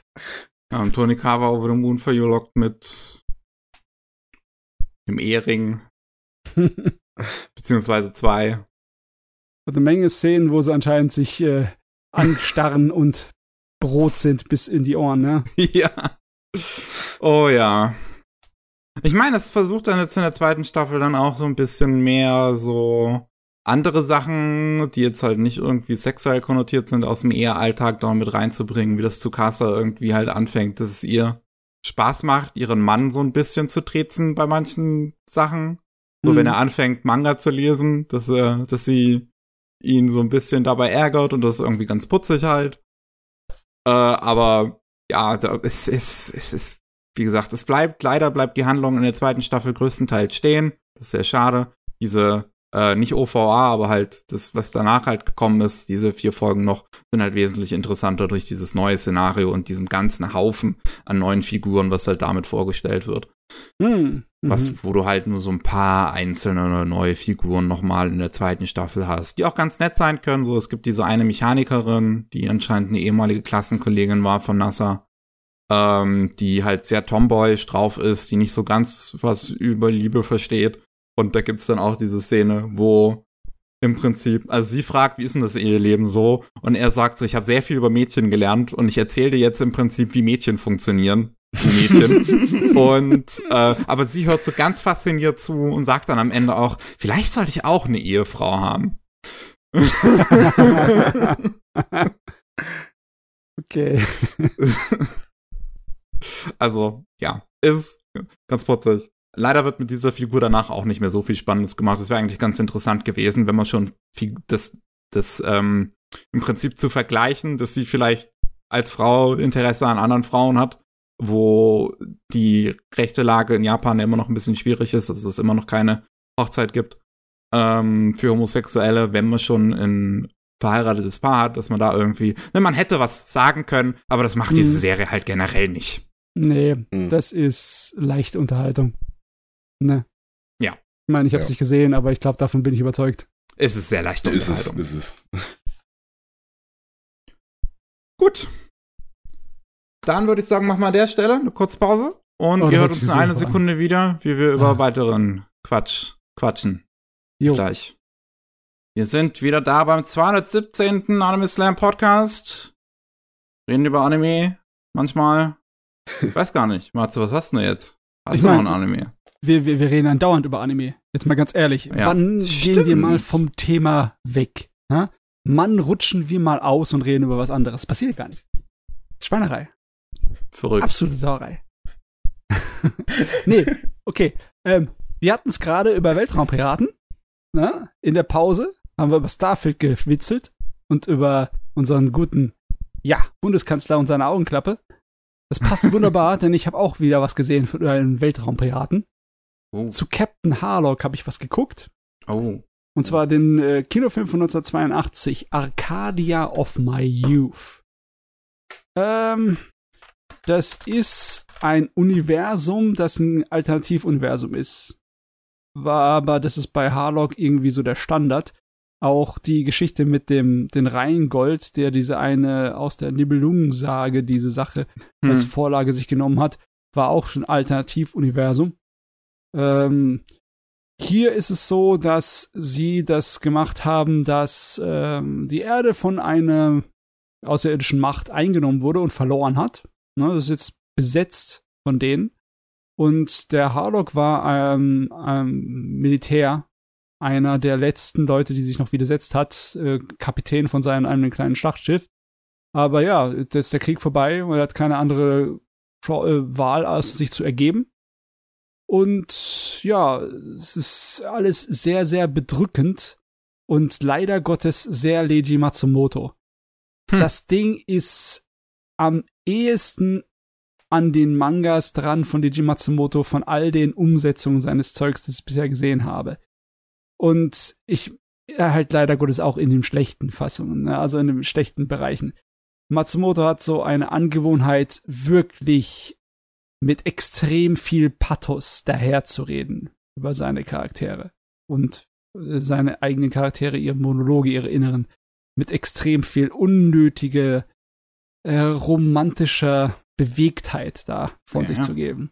Es ist wirklich so wie irgendein, irgendein uralten Roman oder ein Theaterstück, wo die Leute tatsächlich so hier, ach, wie ist mir? Und so einen Scheiß von sich geben. Hm. Das kannst du dir wirklich so vorstellen. Also, das ist ein Zwei-Stunden-Film. Und im Endeffekt, die ganze erste Stunde ist nur, ach, wie ist mir? Ach, wie tragisch. Ach, wie unfair ist die Welt. Ach, wie, wie feige sind die Menschen, dass sie sich nicht auflehnen gegen die Diktatur und bla, bla, bla, bla. Und Gott, ich hätte sie alle killen können. Kein Wunder, dass du ein Fan von der Nibelungensage ist. Ich habe mir schon richtig überlegt, dass ich verdammt nochmal das Ding in die Tonne trete, weil es so anstrengend und so schrecklich war. Aber dann hat der Film mich überrascht. Denn die Hui. zweite Hälfte ist richtig fein. Ah. Klar, es ist immer noch Leiji Matsumoto, das heißt, es muss immer noch ehrenhaft und tragische Sachen passieren, aber es passiert was und es passiert richtig viel.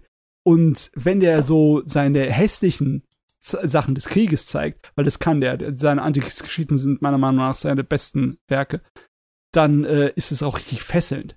Da sind einige Szenen in diesem Film, da lief's mir kalt den Rücken runter.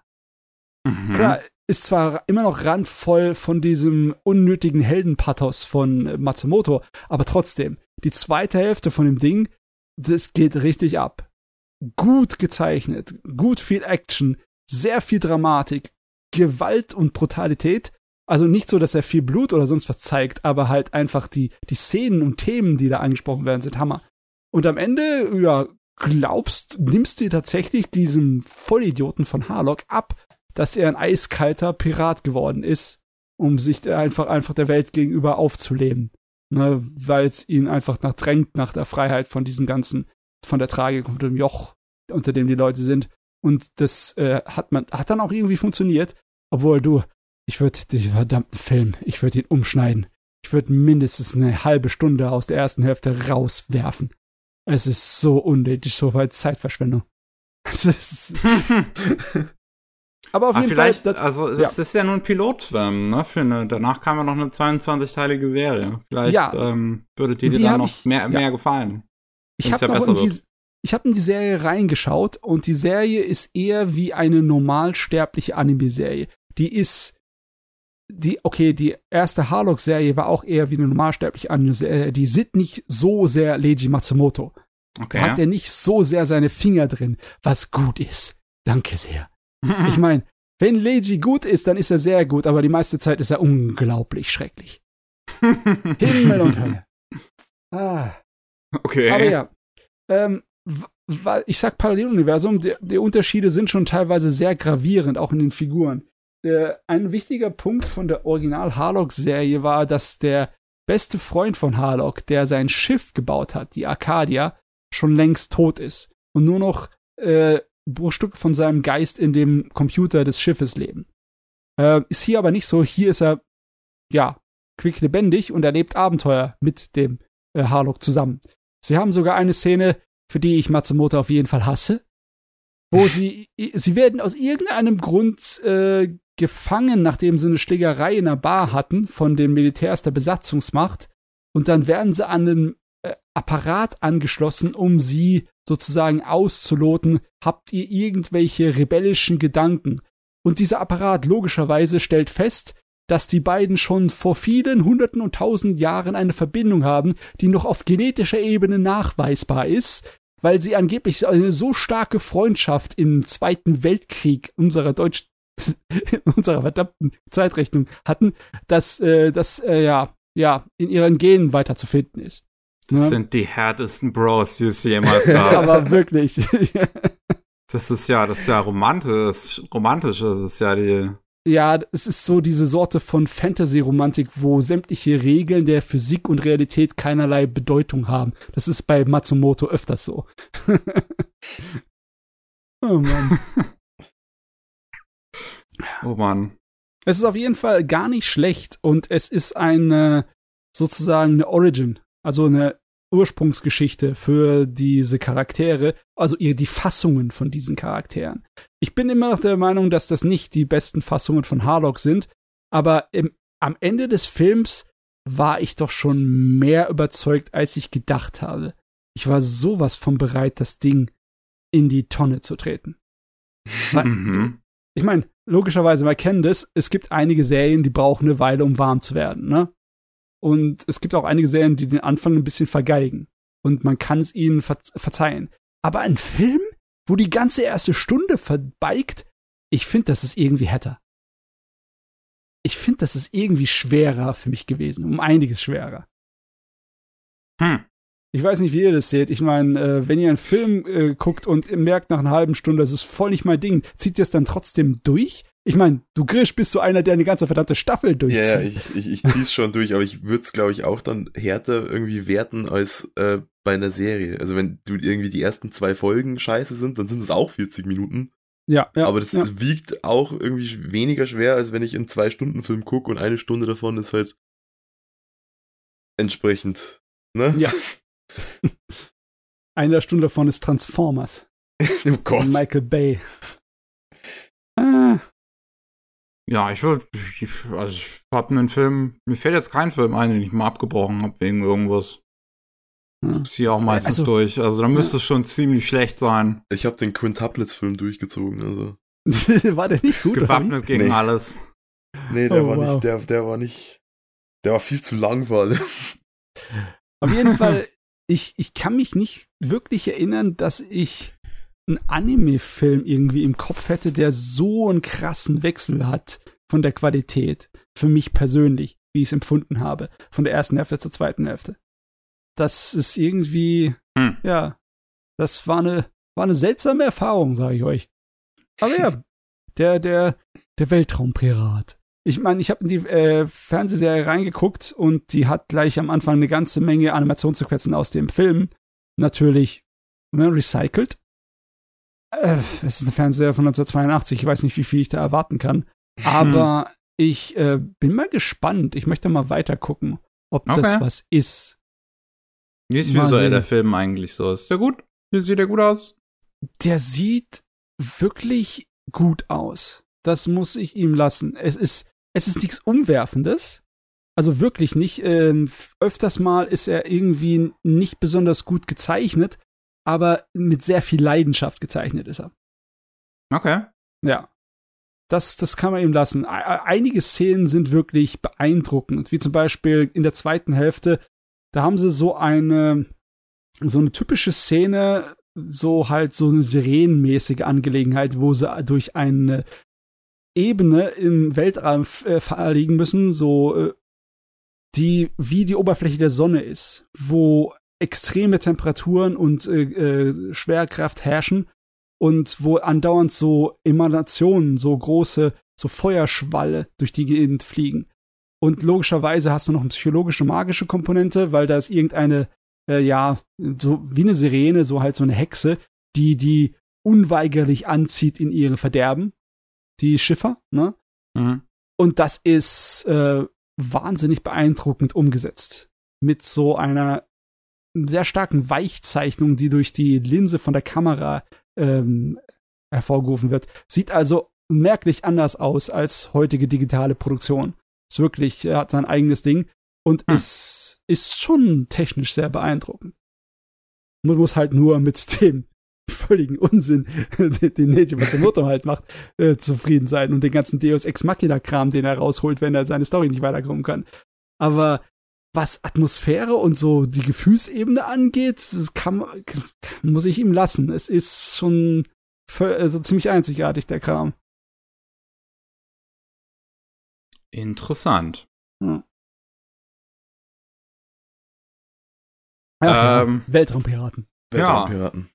Weltraumpiraten. Krisch, was hast, äh, was hast du noch so zu bieten? Ich hätte noch, äh, ich weiß nicht, ob es wirklich der Hype-Titel der Season ist, aber ich habe das so im Gefühl. Äh, oh, oh, da, oh. Psalm 100, Bucket List of the Dead. Es Ja, ist auf jeden. Fall. Ist doch sch- schon irgendwo so ein Hype-Titel, oder? Ähm, Ja. Es ist mehr so der Geheimtipp, habe ich mitbekommen, zumindestens. Ah, okay. Angeblich. Oh, ich würde sagen, er ist schon ziemlich, Ist er Hype? ist ziemlich groß, ja. Ich meine, wir haben die zweite Staffel von äh, Jujutsu Kaisen im Moment am Laufen. Oh ja, okay, gut. Das Okay, klammer ich schon immer alles aus, weil das gucke ich immer alles nicht. ja, das Obwohl, Interessante Jujutsu ist, Kaisen Staffel 1 habe ich gesehen. ich glaube, ich wollte schon jetzt dreimal mit Zomo 100 anfangen, aber ich habe es bisher noch nicht gemacht. Und jetzt ist mittlerweile so viele Folgen raus, dass ich mir überlege, warte ich, bis er fertig ist? Äh, Hm. das ist die Frage, wie gut du mit Delays klarkommst. Also dieses Studio scheint wahnsinnig überambitioniert zu sein. Das ist irgendwie die erste Oh. Produktion von denen. Oh, okay. Bugfilms. Also Mal- zumindest auf My Animalist. Das Ding ist, nur das ist jetzt mehrfach verschoben worden, weil Sachen äh, den Slot weggenommen haben, also irgendwelche Oh, okay. Sportevents oder sowas. Ach so, okay. ich, ich dachte, die hätten irgendwie Produktionsprobleme oder so, weil jetzt irgendwie Nee, zwei, drei Folgen schon jeweils verschoben wurden. Ähm, das ist einfach also sind Sport. jetzt. ah, okay. Hm. Fair, fair Sport ist schuld, Gottverdammt. Ja. Das ist immer Sport. Was ist denn jetzt für Sport aktuell? Ich dachte, das ist alles mit irgendwie. Nee, die Bundesliga läuft schon wieder. Äh, ist okay. Ähm, Auf jeden Äh, Fall, ich habe gehört, dass die erste Episode besonders ein technisches und optisches Yes. absolutes Leckerbissen-Ding ist. Yes. Ein Festmahl. da, also du hast na- nach der Folge, du bist nicht enttäuscht, aber es ist, äh, es geht halt nicht so krass weiter visuell, wie es in Folge 1 ist. Ja. Es sieht immer noch großartig aus, vor allem Ja. wenn dann mal Action in die ganze Sache reinkommt. Äh, aber Folge 1 war, das, also Hut ab. Das, das war ganz großartig. Da, da hatte ich richtig Bock dann auf mehr und dann war ich äh, sehr beleidigt, dass ich festgestellt habe, scheiße, die nächste Folge kommt erst in der Woche. Weil ich dann irgendwie, weil ich habe ich hab halt überall irgendwie Clips und, und, und Screenshots und so gesehen, dachte mir, ja, das sieht cool aus, guck ich mal. Das sind bestimmt schon ein paar Folgen raus. Ja, nee, das lief dann irgendwie zwei Tage oder so. Ähm, Hm. Aber, aber es ist doch im Endeffekt immer noch eine, eine relativ typische Zombie-Geschichte, oder? Oder- Jein. Also, du hast diesen Protagonisten, der irgendwie, also es beginnt mit diesem Protagonisten, der so frisch von der Uni seinen ersten Job antritt, super motiviert, mega Bock, alle Kollegen sind super nett, äh, und dann gehen die abends irgendwie noch zu so einem typischen, lass mal noch einen trinken gehen, äh, und sitzen da ewig und dann meint irgendwie der Erste, ja, okay, gut, Leute, fertig. Und dann denkt er, ja, okay, gut, kann ich nach Hause gehen, kann ich noch ein bisschen schlafen. Und dann meinen die, wir gehen jetzt wieder ins Büro. Und in dem Moment bricht für den so die ganze Welt zusammen, weil er feststellt, scheiße, ich bin im Ausbeuterbetrieb.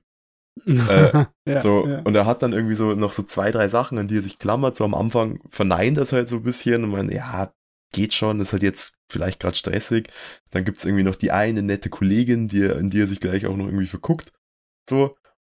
Äh, und dann hast du so eine Zeitraffer äh, Abspiel, äh, Abspule von dem sein Leben irgendwie drei Jahre, die der in diesem, äh, in diesem Betrieb arbeitet und teilweise nur einmal die Woche heimkommt und selbst eigentlich schon wie so ein Zombie nur noch äh, daher schlurft. Also der ist dann wirklich nur noch so, ja, keine Ahnung, bin halt auf der Arbeit, weil muss halt auch von irgendwas leben, gar keinen Bock mehr.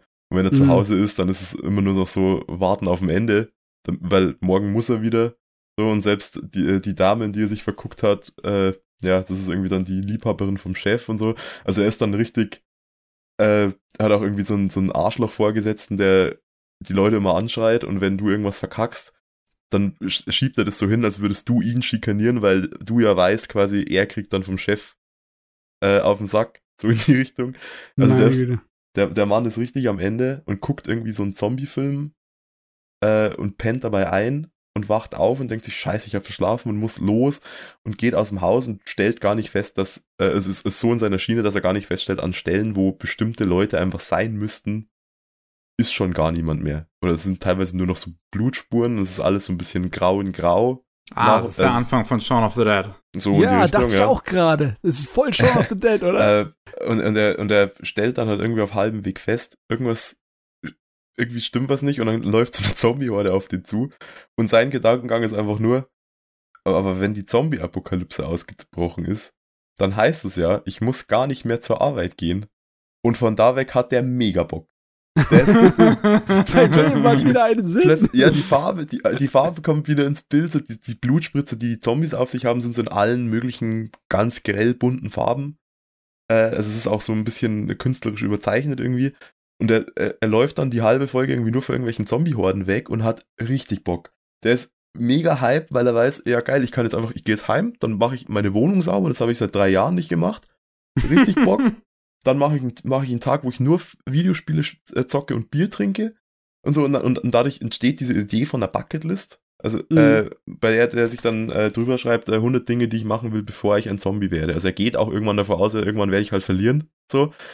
Äh, aber er holt jetzt quasi das Maximum raus und er, er fährt dann auch irgendwie zu der oder, äh, zu der Wohnung von der Kollegin, die natürlich auch schon irgendwie zombifiziert ist und gesteht ihr dann aber in so einer äh, Hauruck-Aktion irgendwie noch, was er für sie fühlt, weil er den Chef, der halt bei ihr ist, der auch ein Zombie ist, noch irgendwie aus dem Fenster tackelt und so. Also äh, es, wird dann so sehr Okay. übertrieben. Äh, äh, und äh, genau, er, er tackelt den aus dem Fenster so mit und, und gibt ihm quasi damit so seine Kündigung und, und sagt sich so los von diesem Unternehmen. Also es hat dann diesen, äh, einfach diesen Ansatz von, er, er ist jetzt, jetzt wo alle anderen Zombies sind, jetzt ist er am Leben so quasi und vorher war er der Zombie. Ähm, und es, es ist dann inszenatorisch irgendwie ganz geil, dann kommt so, das geht dann so ein Cinemascope über und hat dann auch so, er fühlt sich dann auch so wie so der, der Filmheld von dem Film, den er am Abend zuvor geguckt hat und so. Äh, also es ist dann visuell alles super bombastisch, äh, super dynamisch irgendwie aufge, äh, aufgezogen so. Der hat, äh, und er ist, glaube ich, so, dass der das auch über lange Zeit die ersten paar Folgen trägt, weil danach passiert nicht so wirklich viel. Du siehst halt einfach nur, wie der diese Liste erweitert, was er noch alles machen will und wie er so ein paar andere Charaktere irgendwie encountert. Also er trifft dann als erstes so, so ein Mädel, die so mehr oder weniger das Gegenstück zu ihm ist. Die ist super rational die ganze Zeit ähm, und hat auch eine Liste, die aber daraus besteht aus 100 Dingen, die sie tun muss, um kein Zombie zu werden. Also sie will sich da halt irgendwie super gegen, gegen wehren, während er halt so ist, ja, was passiert, passiert. So in die Richtung. Hm. Äh, da bahnt sich, glaube ich, auch auf Dauer irgendwann mal eine Romanze zwischen denen an. Ähm, so weißt du von der aber noch nicht so viel, obwohl sie jetzt schon ein paar Mal vorkam. Äh, aber er trägt es so, weil er dann so, so, eine super lebensbejahende und er irgendwo auch diese Kritik am, am, am japanischen Arbeitsleben irgendwie darstellt. Äh, und das ist, glaube ich, das, was abseits vom, vom visuellen äh, den so ein bisschen ausmacht. Also der trägt es schon gut. Es, er ist jetzt auch an dem Punkt, wo er irgendwie den alten Vorgesetzten trifft, der ihn irgendwie immer zur Sau gemacht hat und sofort wieder in so einer Art PTSD-Schockmoment ist und einfach Folge leistet und irgendwie nicht weiß, wie er da wieder rauskommt. Und da wüsste ich schon mehr, wenn nicht ständig Sport in Japan übertragen würde. Aber ja, du, ich, ich, ich gehe gerade in meinem Kopf so irgendwie durch, ne, so Sachen, an die mich das erinnert. Logischerweise die Idee von das Gesellschaftskritische ist irgendwie in letzter Zeit extrem viel da. Also so viele mhm. Isekais werden nicht mehr durch den Truck transportiert, sondern einfach, weil sie sich zu Tode schuften auf der Arbeit, ne? Und die, die, die Idee von Eskapismus, ne, vom Entfliehen wird dann halt mit der Fantasy-Welt oft getan, aber hier ist es halt die Tomboy-Apokalypse, ne? Ja. Und ja, ja, das hat ja auch die, der Reiz an der Zombie-Apokalypse ist auch immer noch diese Art von, diese, ähm, diese Abenteueratmosphäre wie beim Campen gehen, ne? dass du jetzt auf dich allein gestellt bist und halt überleben musst und Sachen zusammensammeln musst und ja, du bist aus der normalen Alltagswelt raus. Ne? Ja. Und viele Zombie-Filme, egal ob sie eine Komödie sind oder es halt auch Horrorfilme machen, haben auch immer dieses, diesen Aspekt, die, die die Truppe reißt sich zusammen und tut irgendwie sich äh, wieder ein Leben aufbauen. Oder beziehungsweise zumindest einen sicheren Platz, einen sicheren Ort, ne? Egal, ob es bei Zombieland ist, wie so ein bisschen äh, der Roadtrip oder pff, ja, was gibt's denn noch bei anderen Sachen? Ich meine, Shaun of the Dead verarscht ja den ganzen Kram. Dann gehen sie wieder zu Hause zurück und gehen wieder ans Zocken vor dem Fernseher. Aber äh, hier ist es dann, hört sich an, als würden sie dann später wieder eher so relativ normalsterbliche Zombie-Film-Dinger haben, weil die Leute müssen ja irgendwie so eine Überlebensgeschichte dann noch haben, oder? Ja, es, es, er ist halt eben, am Anfang bleibt er irgendwie zwei, drei Folgen einfach in seiner Wohnung und es wirkt auch nicht so, als würden die da irgendwie mal einbrechen, weil es, er trifft dann zum Beispiel Nachbarn, die sich noch verbarrikadiert haben äh, und, und klettert irgendwie an seiner Regenrinne runter und hält halt so die normalste Konversation der Welt. Ja, ich gehe übrigens schnell zum Supermarkt, braucht's hier was? So. äh, äh, und er kommt dann zurück und stellt halt fest, scheiße, die hat's erwischt. Äh, und warum die eigentlich nie in seine Wohnung kommen, das weiß ich bis heute nicht. Hm. Ähm, aber er bricht, er, er kommt da dann raus, weil er irgendwie einen Kumpel äh, anruft und feststellt, dem, der, der lebt noch, dem geht's noch einigermaßen gut und er holt ihn dann irgendwie, der war gerade in einem Love-Hotel zugange äh, und hat seine faszinierende Partnerin in einem S&M-Raum dann spontan an, an so ein Kreuz gehängt, weil die äh, gerade zu einem Zombie wurde. Und der hart da jetzt irgendwie seit drei Tagen mit diesem, mit diesem mit halbnackten Zombie aus. Äh, es geht dann okay. auch so in eine, in eine, sehr komödiantische Richtung. Also der, der Typ, dieser Best Mate von ihm, den er irgendwie aus der Uni schon kennt, äh, der will auch irgendwie sich den Traum verwirklichen, Stand-up-Comedian zu werden. Und sein Gag ist so, also sein Hauptgag ist so, ähm, wirklich das, das Embodiment von besoffene Rugby- oder Fußballmannschaft. Früher oder später zieht der Mann einfach blank und führt einen dummen Tanz auf und die äh, Laune ist wieder oben, so in die Richtung. Also, und es, es funktioniert aber äh, äh, überraschend gut. Es hört sich schon eher an wie Richtung Zombieland und Shaun of the Dead als Richtung 28 Days Later oder Dawn of the Dead oder so Zeugs. Ne? Ja, 28 das Days Later ist halt einfach nur ähm, die Zombies selber ist scheiße, die können rennen. Wie in, ja. so, also so, so ist es hier auch. Das sind keine so schlurfenden Resident Evil 1 Kumpels, sondern die machen schon Tempo. Renner. Ja, ja, das Ja, sind äh, die gefährlichen. Es gibt sogar irgendwie so einen ganzen Schwung mal in einer Folge, die stecken dann in so einem Zombie-Hai drin, das ist richtig weird. Ähm, also die sind dann im Aquarium irgendwie verbarrikadiert und holen da ein paar Leute raus. Und dann greift plötzlich der Zombie-Hai an, der irgendwie sechs Paar Menschenfüße hat, die alle unten rausgebrochen sind. Oh, jawohl. Oh mein Gott, es ist Gyo. Oh Gott. Es, ist, und es geht dann, also da- da wieder irgendwie High-Action, wie kommen wir da raus? Ähm, es sterben auch immer wieder halt so äh, Leute, aber halt immer Statisten, so die kommen dann eine Folge lang vor. Äh, hier Comedy Guy schiebt auch instant irgendwie dann, also die, die verbarrikadieren sich in so einem Kombini dann äh, und haben dann plötzlich so eine Art Mixer-Party und es endet dann auch, dass der einfach instant mit irgendeiner anbandelt äh, und da irgendwie erstmal eine Nummer schiebt und dann im Nachhinein wird die halt gebissen und dann muss er da abhauen irgendwie. Äh, es ist, ist sehr, sehr viel, aber es ist super stimmig, während du es guckst. Mhm. Irgendwie, ich überlege mir gerade, es gab mal so eine Zeit, wo die Zombie-Filme und die ganzen Zombie-Medien, Unterhaltungsmedien so viel waren, dass die Leute richtig gesättigt und die Schnauze voll hatten. Ähm, aber wenn ich mir so an Anime denke, die meisten Zombie-Dinger waren richtig cool. Egal, ob es äh, äh, irgendwie High School of the Ja. Dead ist der super Trash, der dämlichste überhaupt. Ne? Aber der war mega beliebt damals. Ja, Ja. hat Ja. voll reingehauen. Er Was war auch gut noch? gemacht eigentlich an sich so. Also abseits die- halt, wenn man von dem Fanservice mal absieht, weil das Ding ja gut animiert und hat einen coolen Vibe transportiert so. Und Ja. irgendwie, wie hieß dieses Gerät? Äh, Irgendwas, war das Happy Life oder so irgendwas? Happy Ich ich Sugar weiß, Life? äh, ja, nee, Oder so. nee. Ähm, Sugar Life? Nein. Also, Wo ich weiß, halt was du meinst. Wo die, wo es mit Mädels sind, hübschen, jungen, kleinen Mädels, die so tun, also die ganz normalen, süßen Alltag haben, aber das passiert alles nur im Kopf der Hau- Hauptcharakterin, weil alle anderen Zombie sind. Ja. Das war auch, also was Anime angeht, haben wir einige richtig gute Zombie-Stories. Ja, ich, ich, Ja. ich weiß jetzt gar nicht, den, den du meinst, den, also den habe ich dann auf jeden Fall nicht gesehen, aber mir, mir sagt dieses Happy Life auch irgendwie. Ah, nee, School Life heißt das. School Life, ja. School Life. Ja. Ja, gar Ja. cool, ja, ja, stimmt. Ausgerechnet Zombies. Nicht viele, aber wenn sie da kommen, sind es gescheite Anime. Oder interessante zumindest. Ja, ja, aber es stimmt, weil, äh, es ist, wann war das so vor acht, neun Jahren irgendwie, wo, wo das so im Internet gab es irgendwie so drei Persönlichkeiten. Eine davon war Bacon mögen und eine davon war Zombie-Film-Fan zu sein.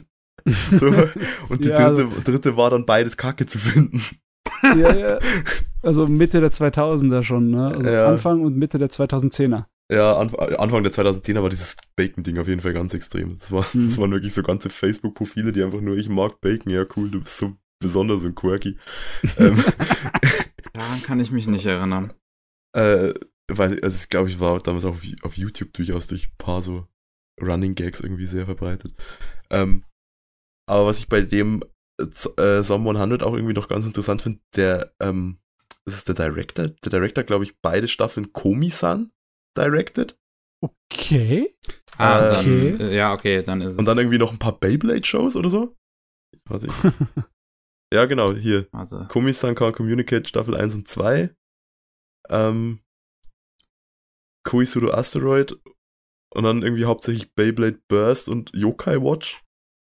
Hat er, war, hat er mitgearbeitet. Ah, lass mich mal kurz gucken, wo haben wir hier Director? Und bei, Ah, bei Beyblade hier, Episoden. Director war.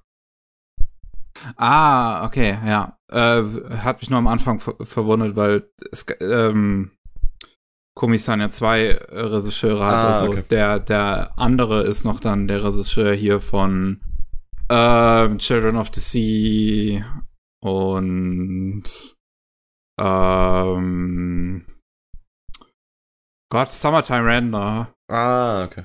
Ja, aber der, den du meinst, okay, Zombie 100, ja.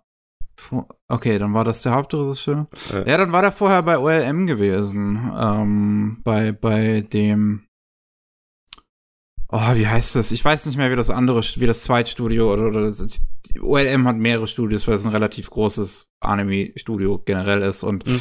die haben halt ihr, ihr, das Beyblade-Team von denen machen ziemlich coole Animationen. Also das Komi-san ist ja auch von, ist von dem Beyblade-Team und deswegen sieht das so gut aus. hm. Oh ja Gott, ich habe gerade Wikipedia nachgeguckt. Die haben so viele Teams. Also ich kann keinen Überblick.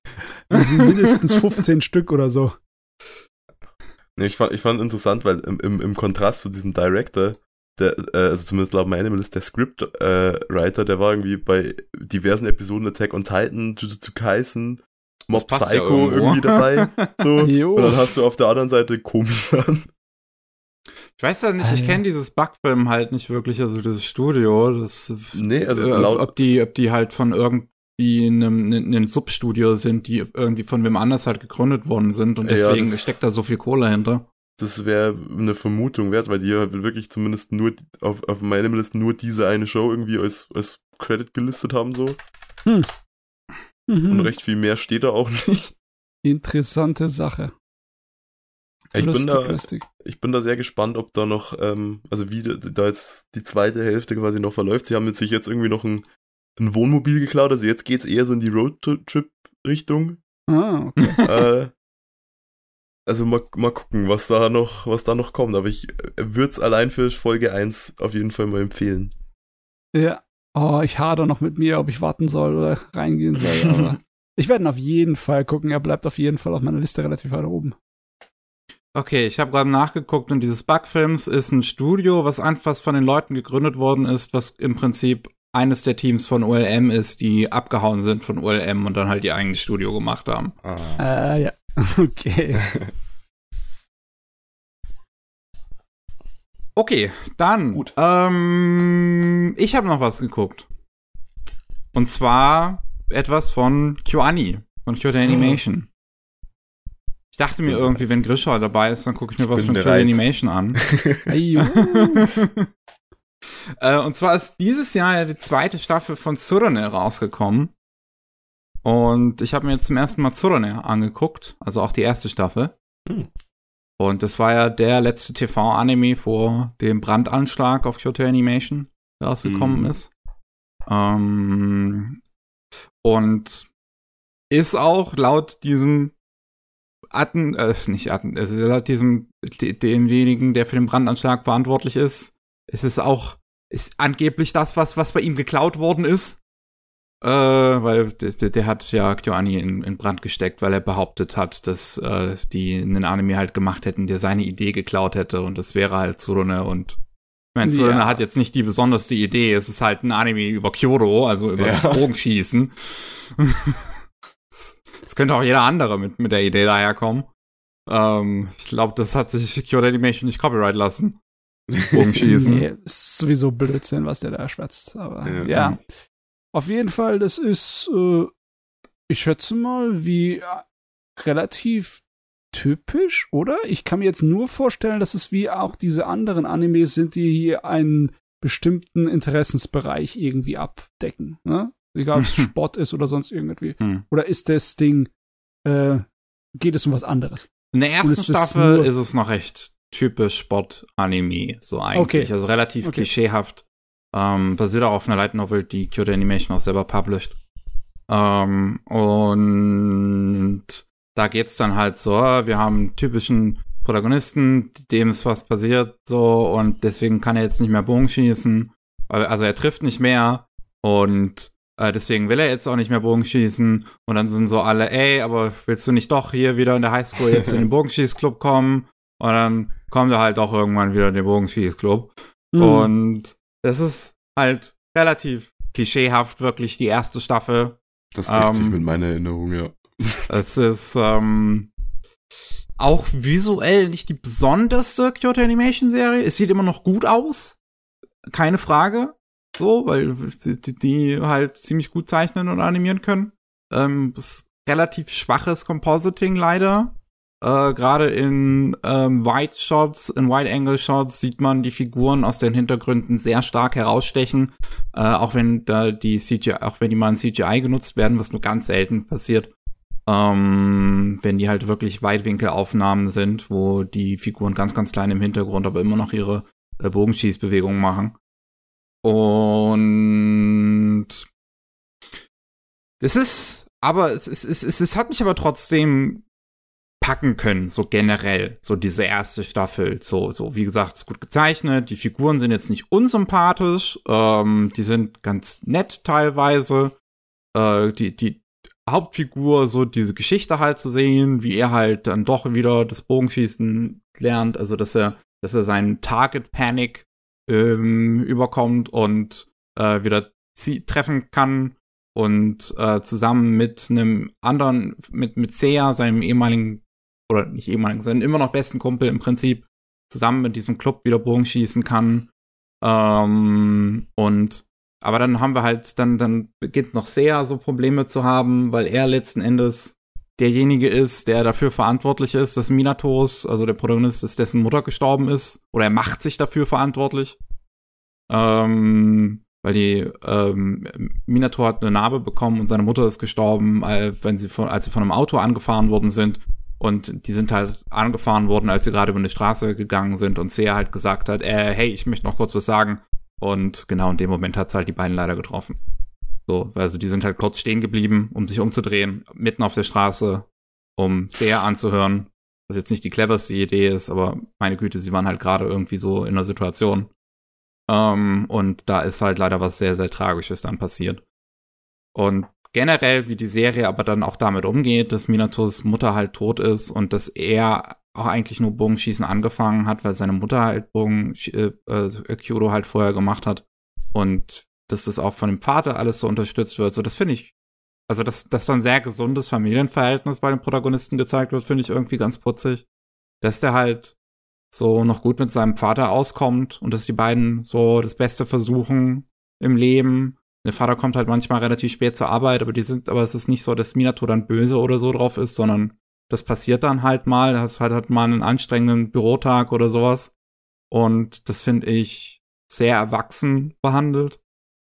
Ähm, ich finde so interessant, wir haben, man hat diesen, diesen ähm, neuen Coach, den Masaki, oder Massa würde von, von Minato dann auch nur genannt, der halt auf jeden Fall ziemlich hot ist und ähm, ein ziemlich guter Bogenschütze irgendwie ist und halt einer der Hauptgründe ist, weswegen Minato so das, das seine Target Panic überkommt und sehr fängt dann halt darauf an, so eifersüchtig sozusagen zu werden, dass er nicht derjenige ist, der es geschafft hat, dem die, die, diese, diese Angst von seinem besten Kumpel zu nehmen.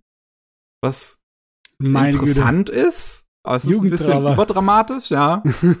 ähm, bei den anderen Figuren passiert aber noch nicht allzu viel. Also es sind insgesamt im Prinzip mit dem Coach sind wir so sechs Jungs und dann gibt's in dem Club noch drei Mädels, die relativ selten, aber auch nur wirklich vorkommen. Warte, da gab's. Da gab's drei Mädels, ja. Es ist so, es ist so lange her die, die, die kommen halt wirklich sehr selten vor. Die sind halt in dem Club. Man sieht einmal, die, man, man, man sieht einmal, wie sie an einem Turnier teilnehmen und nur die SEO, die die größte von den dreien weiterkommt, die so der Lesbenmagnet ist.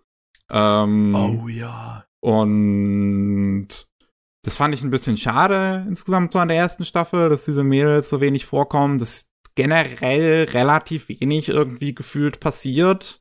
Aber wenn dann halt es so zu diesen Duellen, oder kann man es wirklich Duellen nennen, es sind immer halt so fünf gegen fünf ähm, Kämpfe, wo halt äh, 20 Mal insgesamt geschossen wird, also jeder vier Mal.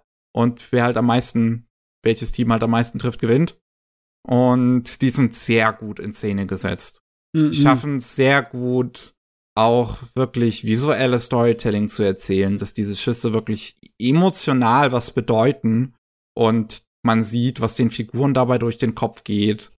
Ähm, aber das alles wird in der zweiten Staffel halt 150 Millionen Mal besser umgesetzt. Das ist unglaublich. Ich habe so okay. einen großen Sprung in okay. Qualität noch nie gesehen. Ui, Dann muss ui. ich das wohl demnächst mal angehen. Die, ja, ich, ich, also ich habe zuerst gedacht, das ist einfach nur so eine von den hübschen Jungs Serien von Kyoto Animation, ja, die free So fühlt halt. es in der ersten Staffel größtenteils an, dass es halt free ist, nur mit Bogenschießen. Ja. ja in den ähm, schönen alten japanischen Uniformen, ne? Ja. Sehen sie halt cool aus mit ihrem Bogen. Aber die zweite Staffel ist so ein Biest, das ist unglaublich. Oh, oh, oh. Ähm, ich find's, ich, ich, ich hab's in dem, in unserem News-Podcast auch schon ein bisschen drüber gesprochen, der dann am Freitag noch rauskommt. Aber ich möchte es hier halt auch noch mal ein bisschen drüber reden dass die Rolle, also oder dass, dass das Kyoto Animation jetzt intern halt dabei ist, sich sehr stark zu verändern. Und es einen sehr tollen Artikel gibt von Kevin von Sakuga Blog ähm, über die zweite Staffel von Tsurune und über den ähm, Zusammenfassungsfilm von der ersten Staffel, der auch ganz interessant produziert ist, äh, weil der im Prinzip die Szenen nimmt von der ersten Staffel, aber vieles ist nochmal neu gezeichnet in diesem neuen Stil von der zweiten Staffel. Oh, okay. Ähm, und auch der Composer, der dann in der zweiten Staffel die Musik gemacht hat, hat den vom Film gemacht. Ähm, während die erste Staffel noch einen anderen Composer hatte. Äh, also die haben sich relativ viel Mühe auch mit diesem Zusammenfassungsfilm von der ersten Staffel gegeben. Und die, der zweite Staffel also es ist jetzt so, dass Kyoto Animation hat ein neues Studio 2021 gegründet. Deren Aufgabe ist exklusiv das Audiodesign, das Editing und das Compositing. Und das merkt man ganz, ganz stark in, in Tsurune The Linking Shot in der zweiten Staffel. Das, ähm, also erstmal, das hat ein unglaublich starkes Sounddesign, diese zweite Staffel. Das ist Wahnsinn. Man hört also jeder Schuss hört sich einzigartig an. Man hört richtig, wie diese Figuren alle unterschiedlich, wie sie ihre Bogen spannen. Und es gibt diese eine Figur, die zieht wirklich ihr Bogen bis aufs Äußerste und du hörst diese letzten paar Klicks und das ist so, das ist so satisfying. und, ach, und, und wenn diese Pfeile dann halt einschlagen auf das Ziel, oh, hört sich das gut an. Und das ist so ein gutes Audiodesign wie, wie gesagt, jede einzelne Figur hat ihre eigene Art zu schießen und du hörst es. Oh, das ist natürlich ein feines Ding. Und das, bei Kyoto Animation gibt es anscheinend viele, die selber große Fans sind von Kyoto. Ähm, hm. Und da, da ist es irgendwie mit reingeflossen und das merkst du, dass da so eine Liebe für da ist. Ähm, der Director of Photography, also ich habe mich auch gewundert, als ich die zweite Staffel angefangen habe. Ich sehe direkt so die ersten paar Sekunden, ich denke mir so, das ist ein komplett anderer Vibe als die erste Staffel. Das ist, ich sehe gerade was komplett anderes gefühlt. Aber es ist der gleiche Regisseur, es ist der gleiche Director of Photography, es ist der gleiche Art Director. Die haben nur sich zusammengesetzt und was völlig anderes, eigenes daraus gemacht, auch mit neuen Ressourcen. Also der Director of Photography hat ein Programm geschrieben, was den Zeichnerinnen helfen soll, ähm, das Licht einzuzeichnen. Und dadurch sieht der Anime einzig, wirklich einzigartig aus, wie das Licht dargestellt ist. Es gibt so Shots da drin. Ich muss gerade meine Screen ich gehe gerade meine Screenshots nochmal durch. Ich muss euch diesen einen schicken, weil der so, weil ich da wirklich gemerkt habe, das, das, das sieht aus wie etwas, was normaler, was, was, was oldschool aussieht. Also als wäre das auf Film gemacht. Okay, weil jetzt ich mir nicht vorstellen konnte, wie man diesen Effekt auf ähm, äh, äh, digital nachmacht. Mhm. Und äh, das, das ist im Prinzip so, dass, ich schicke euch den Link jetzt gerade mal. Man sieht hier diese Figur, das ist auch in der ersten Folge, dass da so ein ganz interessanter Körnerung fast schon ist über die Figur. Wie während der Hintergrund noch scharf aussieht. Ich sehe, was du meinst. Ich, ich ja, sehe, was ja, du meinst. Ja. Wie das drüber blutet, äh, mhm. fast schon wie bei einem Druck. Ne? Ja. Mhm. Und das ist, ist super faszinierend. Also diese zweite Staffel, die sieht so abartig gut aus. Das ist brutal. Das ist theoretisch, ja, theoretisch kannst du ja mit Software das äh, direkt nachrechnen lassen, weil du hast ja hast ja die Möglichkeit ähm, Licht zu berechnen relativ nah an der Realität, ne, mit Raytracing. Und du kannst im Endeffekt könntest du ein das macht man ja auch in dieser Software. Man baut einen virtuellen Animationstisch und virtuelle Sales und äh, tut dann virtuell das belichten. Man kann mhm. das im Endeffekt mit sehr viel Aufwand so machen, dass man nah rankommt an, äh, die, an analoge Sachen. Aber ehrlich gesagt, das sieht auch anders aus wie analoge Stile. Es sieht, wie du gesagt hast, sein eigenes Ding aus. Mhm. Es, es ist, ist halt, aber es ist ja halt wirklich nicht so, dass dieses Licht erst im Compositing nach hineingearbeitet wird, wie es bei den meisten Anime halt heutzutage passiert. Ja. Sondern es ist wirklich so, dass das im Character Art mit drin ist. Es ist mit reingezeichnet, wirklich. Und okay. Das, das, sieht man extremst. Diese, diese Serie sieht, also das, das ganze Licht da drin sieht so faszinierend aus. Ich kann es gar nicht wirklich in Worte fassen, weil da so viel wunderschöne Reflexionen drin sind auf den Böden. Also gerade wenn dieser Holzboden so schön beleuchtet wird und man so, so eine ganz verschwommene Reflexion von den, von den Figuren da drin sieht. Wasser sieht auch wunderschön aus in der Serie. Es, die, die Close-Ups auf Augen, was ja Kyoto Animation sehr bekannt für ist, hm. wie die funkeln. das ist Wahnsinn. Ja, ich meine, du kannst dir heute ja sehr viele Hilfestellungen machen, solange du das nur von der Produktion her äh, hinkriegst, das vorzubereiten. Zum Beispiel, du kannst dir eine richtig gute 3D-Figur machen von deinen Charakteren, die du dann benutzen kannst als eine Puppe, die du dir so hindrehen kannst, wie du möchtest, wenn du äh, irgendwelche Perspektiven besonders zeichnen möchtest oder irgendeine Kamerafahrt das genau machen möchtest, ne? Und die normalerweise ist es ja alles auf Papier und der Zeichner muss es sich vorstellen, ne, wo die Kamera ist, wo das Licht sein sollte. Aber das kannst du ja auch theoretisch für alle Szenen grob vormachen als 3D-Modell, wo dann äh, an seinem Computer der Zeichner dann gucken kann, ja, wenn ich da so stehe und da ins Gesi äh, Licht gucke, wie soll dann ein 3D-Modell beleuchtet werden, ne? Mhm. Weil das geht ja alles relativ schnell. Man braucht ja nur ein bisschen ähm, Hilf Hilfestellung ne, vom Computer. Ja. Braucht ja im Endeffekt genauso wie wenn man im wirklichen Leben irgendwas zeichnet, dass man einfach nur als Hilfestellung irgendwas hat, wie zum Beispiel eine Kugel, eine weiße, die du hinguckst und da anschaust, wie tut sich der Schatten hier in dieser Situation werfen. Und dann kann ich es an meinem Ding übertragen weiter. Ne? Letzten Endes weiß ich ja auch nicht, wie halt dieses Programm aussieht, was dieser Director ja, of Photography da wohl geschrieben hat, aber es ist aber auf jeden Fall eine sehr interessante Methode, ja. Ähm, und das, das visuelle Storytelling in dem Ding ist auch noch mal so viel besser. Also man merkt, dass der Regisseur ähm, ein ziemlich großer Fan gewesen ist von Naoko Yamada. Mhm. Und ich meine, der Regisseur selber, der war auch schon sehr, sehr lange bei Kyoto Animation, ich glaube seit Clanat oder so, und hat dementsprechend auch viel mit Yamada zusammengearbeitet. Ähm, ähm, bei, bei so Sachen wie Kaon und Tamaki Market. Ähm, Tamako Market meine ich. Mhm. Und Naoko Yamada ist jetzt halt leider nicht mehr bei Kyoto Animation, macht jetzt halt ihr Ding bei Science Saru, was auch okay ist. Ähm, ist auch verständlich, dass sie halt bei dem Studio, nach dem, was halt vorgefallen ist, ähm, ne, einen Change of Scenery gebraucht hat. Und äh, dieser Regisseur selber scheint trägt jetzt aber quasi so, so diese Fackel eigentlich weiter von Yamada bei Kyoto Animation, weil man merkt diesen Stil vom Schnitt und von Close-Ups sehr deutlich, den Yamada macht.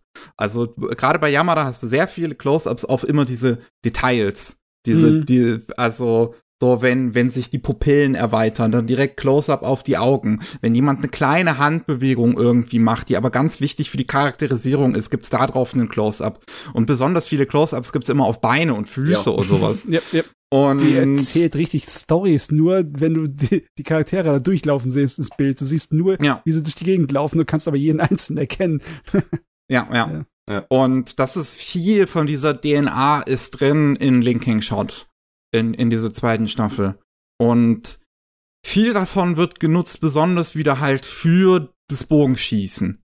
Diese Szenen, ich, ich habe geheult bei dieser Serie. Und das nicht, weil es großartig dramatisch ist. Es ist ganz, es ist tonal auch anders als die erste Staffel. Die erste Staffel ist so ein Drama in den Figuren drin, wo es um das Trauma und die Aufarbeitung davon geht.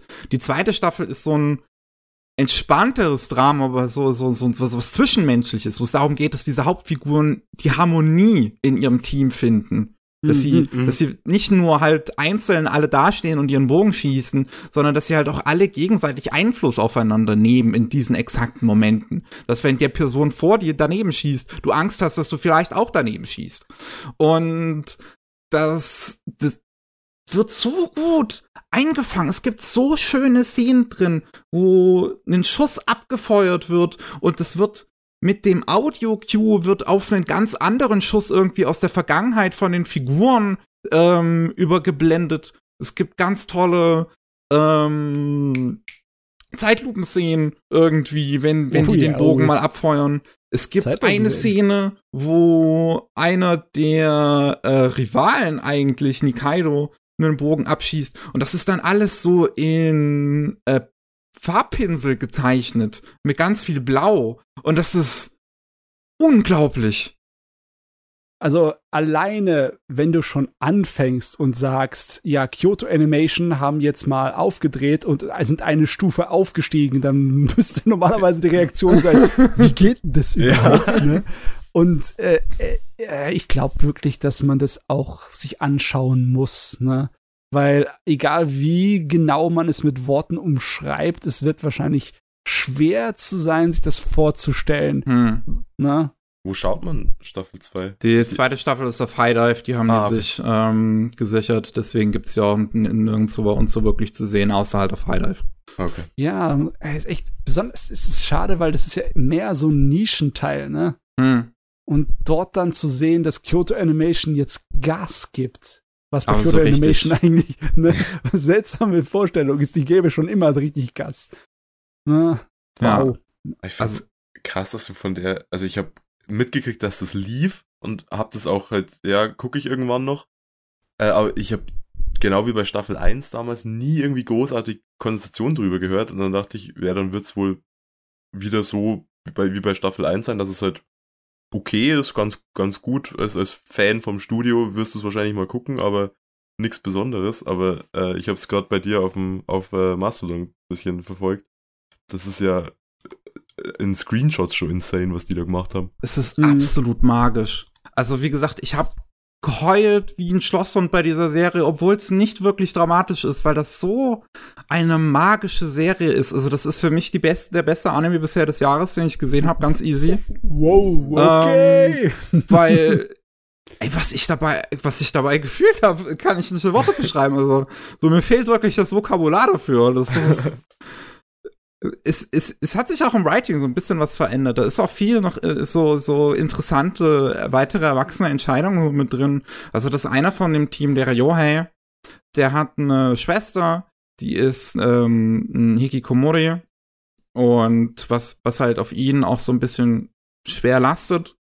So, ähm, ist mit der auch, glaube ich, alleine lebt. Und er sagt, dass in der Vergangenheit irgendwie mal was passiert ist, weswegen die dann Hikikomori geworden ist, aber das nicht weiter irgendwie behandelt wird. Ähm, und man sieht davon leider gar nicht so viel, aber man sieht halt, was es für einen Einfluss auf, auf, auf Ryohei hat.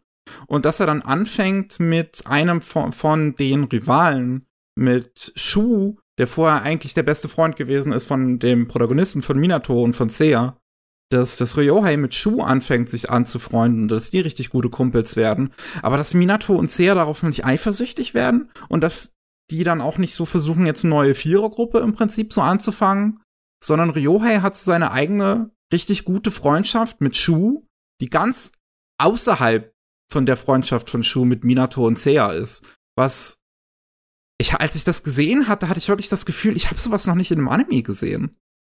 So dass das eine ganz einzigartige, oder beziehungsweise ist ja eigentlich ein relativ normaler Umgang mit Freundschaft im Prinzip. So manchmal, so Leute mhm. können mit den gleichen Leuten befreundet sein, aber haben halt ihre eigenen Dynamiken dabei. Ähm, aber das ist hier so schön umgesetzt. Ein wenig Realismus, ein wenig Bodenständigkeit, ne? Ja, und davon hat die Serie wirklich ähm, viel. Also die, die, die erste Staffel ist bisschen melodramatisch an manchen Stellen, bisschen halt klischeehaft dramatisch. Und die zweite Staffel ist wesentlich, wesentlich bodenständiger. Auch in ihrem Writing. Also das ist so ein Step up, das ist unglaublich. Nicht nur sieht das visuell, es sieht es wesentlich schöner aus, es hat wunderschönes visuelles Storytelling, sondern auch das Writing wird auch noch mal deutlich besser, deswegen diese zweite Staffel so unglaublich ist. Kyoto Animation, Kyoto Animation. Das ist natürlich jetzt etwas, das macht mir zu schaffen, weil ich möchte das gerne jetzt auch erleben. Aber dazu muss ich erstmal die erste Staffel gucken, hm. weil es kann ja nicht angehen. Ich kann ja nicht einfach in die zweite einsteigen. Du kannst halt, kannst halt den, den, den Film gucken. Den habe ich jetzt halt noch nicht gesehen. Den, den First Shot heißt der. Ja, das ähm, glaube ich ist eine gute Idee. Hm. Das wäre vielleicht mal was. Der, ja, diesen, diesen Stil halt von der zweiten Staffel bereits nutzt und den Composer. Die Musik übrigens ist auch so schön. Das ist die gleiche Composer wie Your Lie in April. Und hm. es ist, hm. oh, also die erste Staffel hat schon einen guten Soundtrack gehabt, aber an den erinnere ich mich jetzt gar nicht so stark. Aber der von der zweiten Staffel, da sind so wunderschöne Lieder drin. Und ich muss wirklich mal diesen Film noch sehen, weil ich glaube, dass dann interessant ist zu sehen, wie sie im Prinzip diese Szenen aus der ersten Staffel halt neu gezeichnet haben. Was auch einfach, oder, oder ja neu umgesetzt haben sozusagen mit diesem neuen Stil. Weiß ich halt nicht genau, wie sie es gemacht haben, aber allein das finde ich schon irgendwie interessant. Dass ja, halt, ich mein, so dass es diesen, diesen Sprung im Stil gibt zwischen Staffel 1 und 2 und dann gehen die noch mal zurück und machen einen, einen Film, einen Compilation-Film zur ersten Staffel, aber passen den Stil an, dass er zur zweiten Staffel passt. Ja, das gibt auch Mehrwert, weißt du, weil es, es, viele Compilation-Filme sind für mich relativ nutzlos habe ich auch äh, schon das Gefühl gehabt, damals bei Evangelion, ne? Gab, mhm. Als die Kinofilme rauskamen, die ersten paar, war ja der eine nur eine Zusammenfassung von der Serie. Und noch nicht ja. mal mit extra oh, ja. Material oder sonst irgendwas, habe ich mir auch nicht angeguckt. Ich habe mal kurz reingeschaut, durchgespult äh, und gesehen, ja, äh, es ist nur die Serie zusammengefasst, brauche ich nicht, interessiert mich nicht. Das hat für mich keinen Wert, aber sowas hier, das ist definitiv was anderes. Das macht das sehenswert. Hm. hm. Ja, also ich kann es nur sehr, sehr stark empfehlen. Also halt entweder man schaut sich die erste Staffel an, muss man auch da noch die OVA gucken, die, die 14. Episode, ähm, weil die halt auch Kanon ist und dazugehört. Äh, oder ja, schaut ja. sich den ersten, äh, den, den Film an und dann die zweite Staffel. Ich glaube, es hey. ist, ist, beides. Lohnt, lohnt sich auf beide Wege. Also es ist jetzt nicht so, dass die erste Staffel schlecht gewesen wäre, aber sie ist halt ein bisschen 0815 im Vergleich zu dem, was die zweite Staffel dann ist. Äh, also ich finde das natürlich der Hammer, wie mit was für einer Inbrunst du daherkamst über Zurunde. Das habe ich jetzt überhaupt nicht Damit habe ich gar nicht gerechnet. Nee. Ich meine, ich habe damit auch nicht gerechnet. ich habe die erste Staffel geguckt und fand's, fand's halt nett. und dann kommt die zweite Staffel daher und ist so, ja hallo, ich bin einer der besten Anime, die du jemals gesehen hast.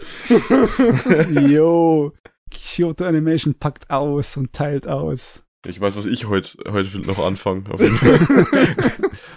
okay, ähm, ich schätze mal, dann ist für uns Zeit, äh, über One Piece zu reden, ne, Grisch? Ah, ja. Obwohl, ja, Niki, du hast ja auch ein paar Episoden davon gesehen, ne? Ja, ich habe die ersten zwei, habe ich mir heute früher noch angeguckt, ja. Ich denke mal, das ist jetzt äh, wieder von der Höhe ein bisschen runterkommen. ja, ja, ja. ja. Aber im Großen und Ganzen, so äh, würde ich sagen, da äh, kann man nicht irgendwie groß meckern. Es ich, ist in Ordnung. Ich finde es ja? super, super okay schaubar. So. Ich, ich ja, ja. finde es super okay. Ja, ich, ich, ja, es ist, das ist wirklich so. Es passt. Also ich, klar kann ich an, ich kann auch an vielen Ecken was aussetzen, wenn ich jetzt, wenn ich jetzt anfange. Aber es ist halt so, hast du auch schon schlechter gesehen. Ich habe generell das Gefühl, das ist auch so bei vielen der Maßstab, die das jetzt super geil finden. Ja. Der Maßstab lag halt vorher auch irgendwo auf dem Boden, so. Ja.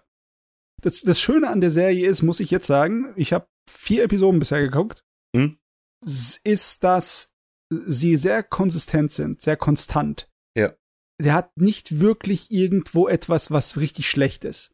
Hat aber auch natürlich nichts irgendwo, was besonders umwerfend gut ist, aber sie halten ihr Niveau richtig fein. Sowohl von dem Drehbuch, ne, wie, mhm. wie das Erzähltempo vorankommt, so wie die, die Dialoge geschrieben ist, wie halt die filmische Machart ist, von den Effekten und allem und Kostümen. Es funktioniert alles.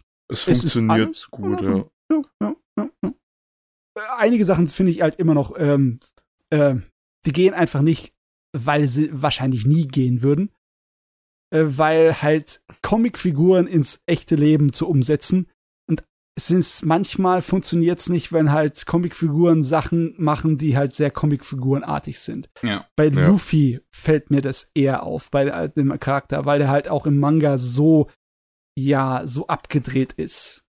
Das, das ist halt so eine Dissonanz, ja. die mir von Anfang an aufgefallen ist. Also ich, für mich ist es ja jetzt im Prinzip das erste Mal One Piece gucken, weil ich habe den Anime halt ja. nicht gesehen, den Manga nicht gelesen, so es okay. interessiert mich nicht großartig. Ich dachte ich mir, das ist jetzt kind dieses gesehen. große Happening, also gucke ich mir mal kurz rein so in dieses Netflix-Ding. Und ähm, da ist es mir halt sofort aufgefallen, dass da eine große Dissonanz ist irgendwie für mich, drauf klarzukommen, dass echte Menschen Anime-Dialoge reden. Ja, definitiv. Nicht nur, nicht nur Anime-Dialoge reden, sondern auch eben, klar, also dass das, das jetzt äh, nicht auf, auf irgendwie Blockbuster AAA-Niveau ist, wobei die ja da echt viel Geld reingepumpt haben. Mhm. äh, was so Effekte angeht, okay. Aber es, es wirkt einfach seltsam, wenn dieser Typ ausholt und irgendwie Gum Gum Pistole macht und dann dieser, dieser Arm sich halt da 20 Meter streckt. Es, es Ja, die sieht CGI-Effekte sind leider nicht so gut. super aus. Äh, was ich Aber ganz du- interessant finde, Ja. ist, was sie mit dem, mit zum Beispiel Buggy gemacht haben. Das hat dann schon irgendwie was von so Body-Horror einfach. Das hat irgendwie funktioniert, ne? Ich muss dann im Moment ehrlich. eigentlich nur an Raymond denken. In den Kampfsequenzen und wenn sie Unsinn durch die Gegend schreien, da stört's mich weniger, weil da kann ich irgendwie drüber hinwegsehen. Wenn es andere Sachen ist, ne, wenn äh, Luffy halt andere Sachen macht, die eigentlich humorvoll sind und ein bisschen slapstickartig sind, weil es halt seine Sorte von Charakter ist, Ja. das holt mich manchmal raus. Ich meine, ich finde, dass der Schauspieler die, die, diese Atmosphäre von diesem, von dieser Persönlichkeit gut rüberbringt. Ne, Ja, im Sinne von Schauspiel wegen- ist wirklich gut, ja. Ja.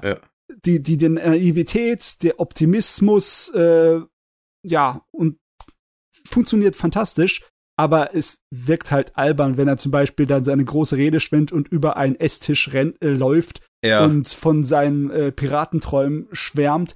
Im Comic kannst du das eher akzeptieren, weil es eine alberne Comicfigur ist, ne? Aber dann halt mit einem echten Schauspieler wirkt es schon ein bisschen, ein bisschen dämlich, ne? Ich, ich finde, der Schauspieler, generell die Schauspieler sind mit so das größte Verkaufsargument, weil die halt im Vorhinein durch diese ganzen Interview-Sachen und so schon Mhm. mega rübergebracht haben, wie viel Bock die halt haben. So, ja, und, und ich also- glaube denen auch, dass die da richtig Feuer und Flamme für waren. Ähm, und ich glaube, dass das merkst du halt in der, in der Performance, die die dann liefern, Mhm. letztendlich. Aber ich, ich finde auch nicht, dass die Schauspieler alle gleich sind. Ich habe zum Beispiel viel, viel mehr Spaß mit äh, der Arbeit vom McKenyu, ne, der Mhm, den mhm. So- Zorro macht. Mhm. Sein Zorro ist einfach sehr unterhaltsam. Das Dieser- stimmt, ja. Stille, trockene, seine Dialoge sind richtig gut rübergebracht und auch äh, immer bringen mich zum Schmunzeln. Er Ja. ist viel zu cool für diese Welt und es ist absolut, ja, es ist ein Genuss. Ne? Aber ja, ähm, ich habe halt noch nicht so weit gesehen, dass ich, also äh, den von Sanji, den Schauspieler, habe ich halt noch nicht gesehen. Der soll angeblich Mhm. auch sehr gut sein. der macht es gut, ja. Der, der ist halt, ich finde, der ist so, weil Sanji hat ja diesen, diesen, diesen, äh, Trope von, äh, hier, so, er ist ja so wie Rocco aus Pokémon, so, äh, er ist ja immer, er verliebt sich ja immer sofort und so. Ja, ja. Das haben sie relativ zurückgeschraubt, also er ist halt auch, äh, er ist weniger so der, der diesen, wie es im Anime macht, dieses Nami-Mausi, sondern er ist ja halt, äh, also, er ist äh, so- weniger ein Clown. er ist weniger ein Clown, er ist tatsächlich einfach ein guter Flirt, so, er, er, also er weiß, was er hat, so, und er weiß, wie es ausspielt. Ah, Und er okay, ist dabei okay. aber nicht unbedingt unsympathisch, sondern er ist halt einfach so, der macht es und er weiß eigentlich im Vorhinein schon, dass er abgewiesen wird, so. Äh, aber er, er, er, er bringt es ganz sympathisch rüber. Ja, ja. Ich meine, viele von den Schauspielern sind äh, noch recht unbekannte Namen, ne? Ach, mir sagt Ich mein, wirklich keiner da drin. Ich kannte keinen. Also ich, Der- ich glaube, Emily Rudd habe ich mal irgendwo Ja. gelesen. So. Der, der amerikanisch-japanische Schauspieler, oder ich weiß gar nicht, ob der äh, eigentlich voll Japaner ist. Ah, Doch, ich glaube, der ist äh, voll Japaner, weil ich glaube, er ist ist nur der, in Amerika geboren oder so. ja, der ist der, der ist der Sohn von Sonny Chiba, ist ja nicht zu fassen. Sonny Chiba ist im Endeffekt der äh, japanische Charles Bronson. ist ein äh, Actionheld-Figur-Schauspieler aus den Oh, 70ern, der, der, so okay, richtig Oh. extreme Macho-Figuren gespielt hat. Ja, Weißt hab du, ich schon mal gesehen, ich kannte den Namen noch nicht. So ein richtig, so ein eiskalter Söldner, der keine Gnade und kein Herz hat und Frauen wie Dreck behandelt und der mit seinen bloßen Händen Leute einfach auseinandernehmen kann und dich mit einem Schlag töten kann und so, yeah, so, so richtige Exploitation, äh, ne, mäßig. Damit der sehr bekannt geworden. Und der Kerl ist anscheinend wahrscheinlich der größte Name, wenn ich mir gucke, wo der überall drin war in letzter Zeit. In einem der äh, äh, letzten Kenshin-Realfilme hat er den Bösewicht gespielt. Im Tokyo Ghoul-Umsetzung war er drin. In der Jojo-Realverfilmung war er drin. In der, der hat den, der Hauptcharakter in ähm, dem Saint Seiya Knights of the Zodiac Realverfilmung spielt er auch. Also der ist im Moment anscheinend ziemlich heiß am Kommen, was Hm. solche Sachen angeht. Hm. Im Vergleich zu den anderen ist er wahrscheinlich der profilierteste fast schon. Also ich habe von den, von den anderen, glaube ich, auch, wie gesagt, ich habe Emily Rudd, also die Dame, die Nami spielt, den Namen, Mhm. meine ich, habe ich schon mal irgendwo gelesen. Äh, aber die anderen haben mir gar nichts gesagt. Hm, Aber Ja. generell finde ich, machen die alle eigentlich einen ziemlich guten Job. Ja, ich mag ja. halt, Ja, ja. also ich mag auf jeden Fall den, den, den Luffy-Darsteller. Ähm, ich mag auch den Shanks-Darsteller ganz gern. Also Mhm. generell f- gefällt mir die ganze Shanks-Story eigentlich. Es, Ähm, es hilft, dass tatsächlich ein bisschen Chemie zwischen den Figuren ist. Ne? Mhm. Also man spürt, dass das äh, funktioniert, wie die Ja. voneinander abspielen. Ja, ja. Ja. Ich fand's, ich find's ein bisschen schade, dass halt, ähm, oder, ja, vielleicht ist es auch was Gutes, es kommt halt immer so ein bisschen drauf an. Ähm, also, das, die, die, die, sie versuchen so halt dieses Anime-hafte an diesen Kämpfen auch immer noch so ein bisschen mit drin zu haben. Ja, auch mit diesen, diesen gestretchten Armen und halt all so ein Kram und, ne, und mit Buggy und so, ähm, hatten wir eben schon. Aber ich finde, dass tatsächlich diese eher bodenständigeren Kämpfe wesentlich interessanter sind. Weil du merkst halt, wenn Zorro kämpft, ist es Ja. richtig choreografiert. Ja, Also ja. das sind tatsächliche Kämpfe. das, das sind tatsächlich cool, sehr, sehr cool Und- choreografierte Kämpfe auch, finde ich. und der wenn kann das Luffy auch, der ist auch kämpft, dann ist es halt ein Schnittgewitter, weil er halt nicht wirklich kämpft. Ja, Ja, aber da, da kannst du halt nicht viel machen, wenn ein Schauspieler halt wirklich mit Kampfsport aufgewachsen ist und die anderen irgendwie improvisieren müssen, ist es manchmal nicht so einfach, ne? Hm. Auch wenn du, auch wenn du Dings hast, wenn du, du hast ja, wir haben bestimmt ja Stunt-Leute, ne? Aber es kannst nicht alles durch Stunt-Leute ersetzen. Es- Hm. Ja, es fällt halt leider wirklich auf. Also man Ja, sieht's halt so es richtig, wenn halt jemand gegen Menschen kämpft und jemand gegen den Greenscreen kämpft. ja. Und ähm, das ist ein bisschen, das finde ich halt ein bisschen schade. Ähm, ansonsten, was wollte ich noch sagen? Ich finde die Sets halt auf jeden Fall sehr cool. Ja, das sieht ziemlich ähm, gut aus. dass sie halt vieles davon auch tatsächlich gebaut haben. Es hat so ein Hm. bisschen auch so ein Phantasialand-Vibe. Ja, genau das. Genau. Ja. Es hat immer so, So. diesen, diesen, diesen Ding von, ich stehe gerade an der One Piece Achterbahn an. Finde ich so. Diese, diese Wartebereiche, die jetzt schon so im Theming von der Achterbahn sind. Hm. Ah, Aber, Aber sie haben sich dabei auf jeden Fall viel. Mühe gegeben. Also Ja. es ist schon, es ist schon interessant zu, zu, zu, zu sehen und es sieht schon nicht irgendwie schlecht aus. Ich kann verstehen, wenn es einem vielleicht äh, aus der Immersion reißt, wenn man jetzt wirklich, also wenn man so richtig das Set im Prinzip sieht. Ja. Ähm, aber ähm, das ist mir lieber, als wenn die halt irgendwie für Greenscreen drehen. Mhm. Also, was ich hier lobend hervorrufen möchte, ist definitiv die Erzählgeschwindigkeit. Weil, wenn du halt One Piece in irgendeiner Art und Weise und Form hier reinziehst, egal ob es diese Zusammenfassungsfilme sind, weil die gibt's ja auch, ne? Oder ob's äh, der Manga ist, es sind halt ziemlich lange Stories eigentlich. Manga geht zwar wohl am schnellsten zu lesen, aber trotzdem, da ist äh, das hier schon gerafft geraffter als alles andere, was bisher durch One Piece gemacht wurde. Und das ist irgendwie, meiner, für mich persönlich ist es ein Riesenvorteil. Und ich habe so oft versucht, mir die One Piece Fernsehserie reinzuziehen, aber die geht halt so wie Kaugummi voran. Das ist nicht so, ah. Das wurde auch, glaube ich, nicht besser, gell? Also ich habe das als. Kind hauptsächlich geguckt und äh, damals war ja schon viel mit hier Opening, hier Recap, was in der letzten Folge stand. Das muss ja irgendwie immer noch schlimmer geworden sein, was man so hört. Hm. ja. Mir ist es auch jetzt nicht irgendwie groß aufgefallen, als Person, die jetzt die Vorlage nicht kennt, äh, Mhm. dass es jetzt irgendwie großartig Kraft wäre oder so. Ja. Also das ist schon- schon generell gut geschrieben und erzählt. Es ist tatsächlich, äh, gehört so ziemlich zu den besten Art und Weisen, in One Piece reinzukommen. Das dachte ich mir nach. auch. Also ich glaube, Ja. dass, dass, es- dass du einen guten Zusturm an Leuten hast, die halt jetzt äh, irgendwie in den Manga oder so reinfinden über das. Hm. Kann ich mir auch vorstellen. Dann hat es ja eigentlich seinen Zweck gut erfüllt, ne? Ja. Es kommt auch zu einem sehr dankbaren Zeitpunkt raus, dass irgendwie One Piece ist anscheinend gerade der Anime ein absoluter Überflieger. Ja. Ähm, also die, ich, ich, ich krieg nur jede Woche immer wieder mit, wie Hype alle sind, wenn eine neue One Piece Folge rauskommt, weil es anscheinend gerade richtig, richtig gut sein soll. Ach, es war ja irgendwie hier Gear 5 oder so, war vor, vor einem Monat ungefähr, glaube ich, so an Ja. Magic rum. Also Wieder eine August. von diesen Episoden, wo halt sie sehr viel Sakuga für produziert haben. Sehr, sehr viele Ja, genau. richtig beeindruckende Animationssequenzen. Und weil es halt ein Highlight ist. Ne? Es ist ein Highlight äh, des ganzen Mangas äh, und des großen Endkampfs hier. Und deswegen sind die Leute gerade hier voll dabei. Und man sieht's, es hat was gebracht. Jetzt das rauszubringen, das ist überall auf der ganzen Welt, gucken das die Leute wie blöd, dem Ja. One Piece Ja. Verfilmung. Das ist vielleicht mal eine Serie, die Netflix nicht sofort nach der ersten Staffel absetzt. Ausnahmsweise. Erst, Oh, er, erst dann, wenn wieder neue Verträge ausgehandelt werden müssen. Äh, erst nach der dritten Staffel. äh, Ach ja, jo. Gute Sache. ist schon schwer okay. Schwer, okay. Schwer okay, ja. So, hat noch jemand was? Ähm, ich hab noch, ja, ich hab noch Manga gelesen. Habe ich auch noch Uff. einen, ja. Ja, ich weiß aber noch nicht hundertprozentig. Soll ich mir aufheben? Oder?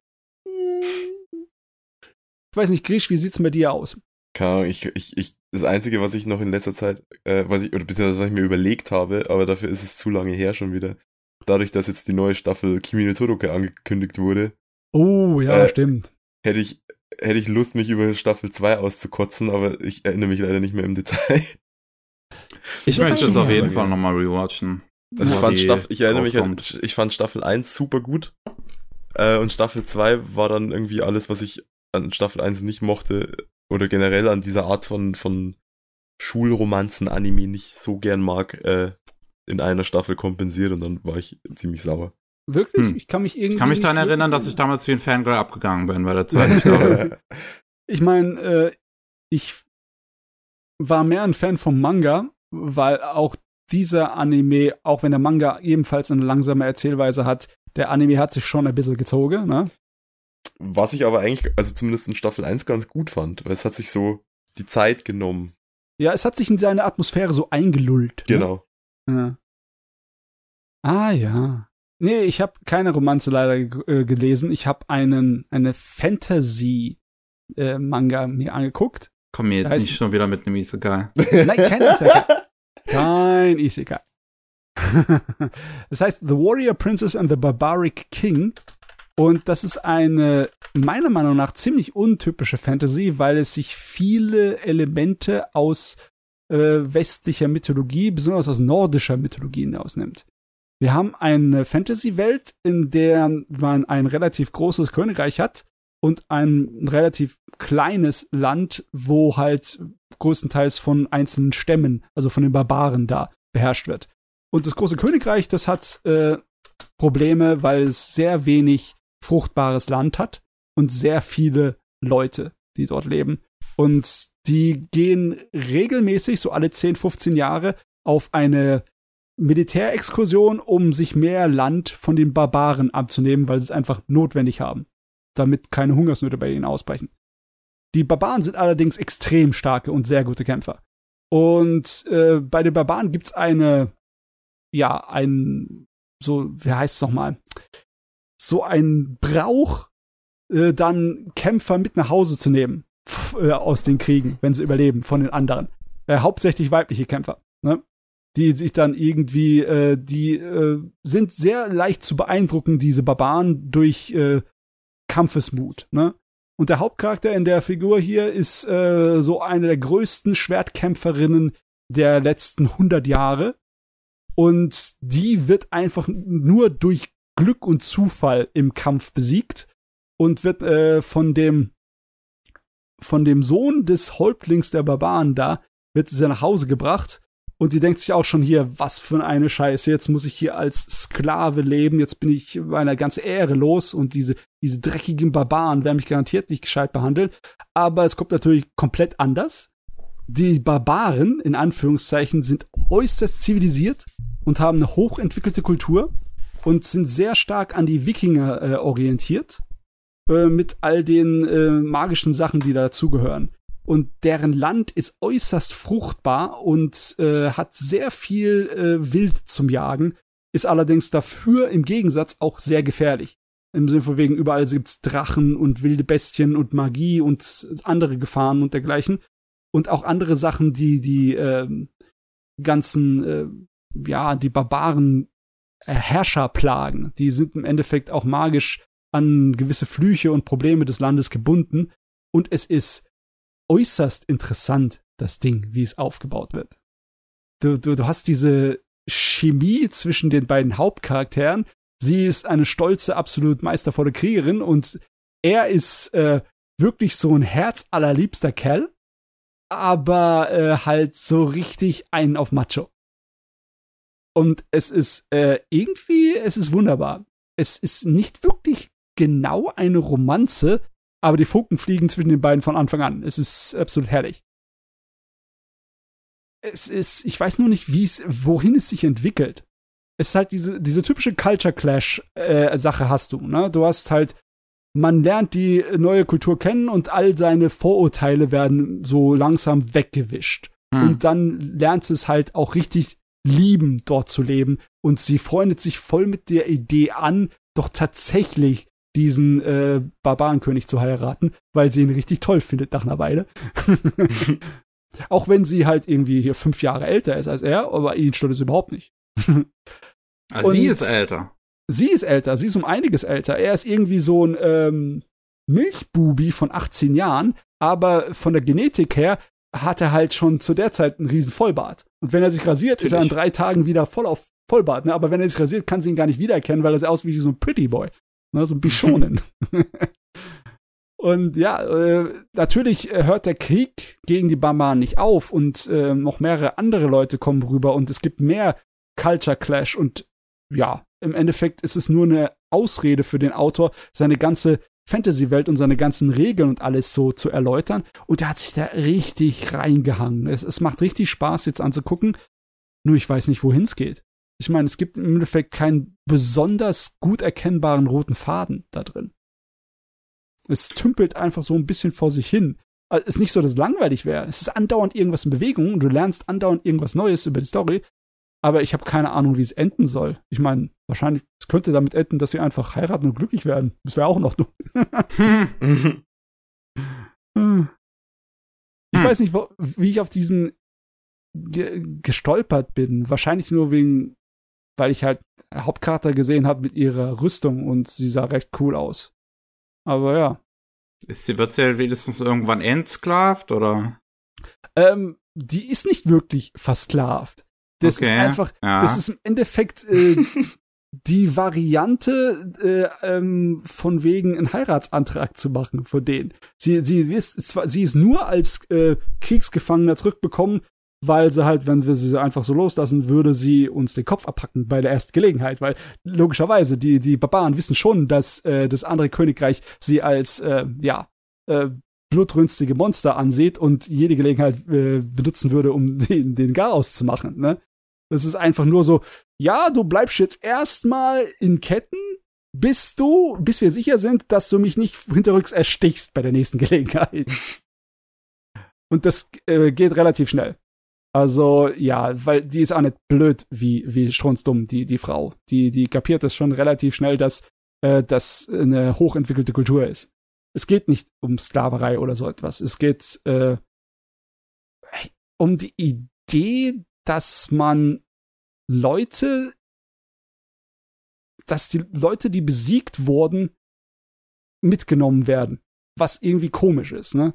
Also, dass du sozusagen deine, die Kluft zwischen den Kriegstreibenden schließen willst, auf irgendeine Art und Weise. Das hat man ja früher gemacht, indem man einfach dann ähm, irgendwelche Adlige verheiratet hat, ne? So von wegen, ja, äh, ich gebe dir meine Tochter und dann sind wir eine Familie und dann hat sich das Problem erlöst, ne?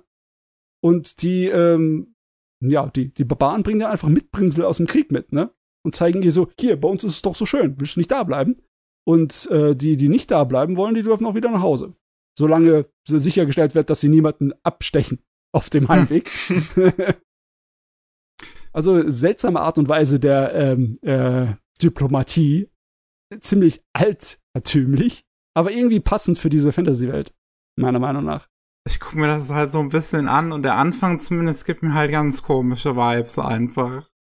Ich, also ich finde zum einen, wie es inter- wie es gezeichnet ist, eigentlich ganz interessant, weil es so ein bisschen auch webmäßig fast schon wirkt. Ja, ja, ja, ja. Ähm, aber das ist halt. Ich, Es wird also ganz der, im zweiten Kapitel ist zum Beispiel halt irgendwie ein Joke anscheinend drin, dass er halt mit Morningwood aufwacht, während sie daneben liegt.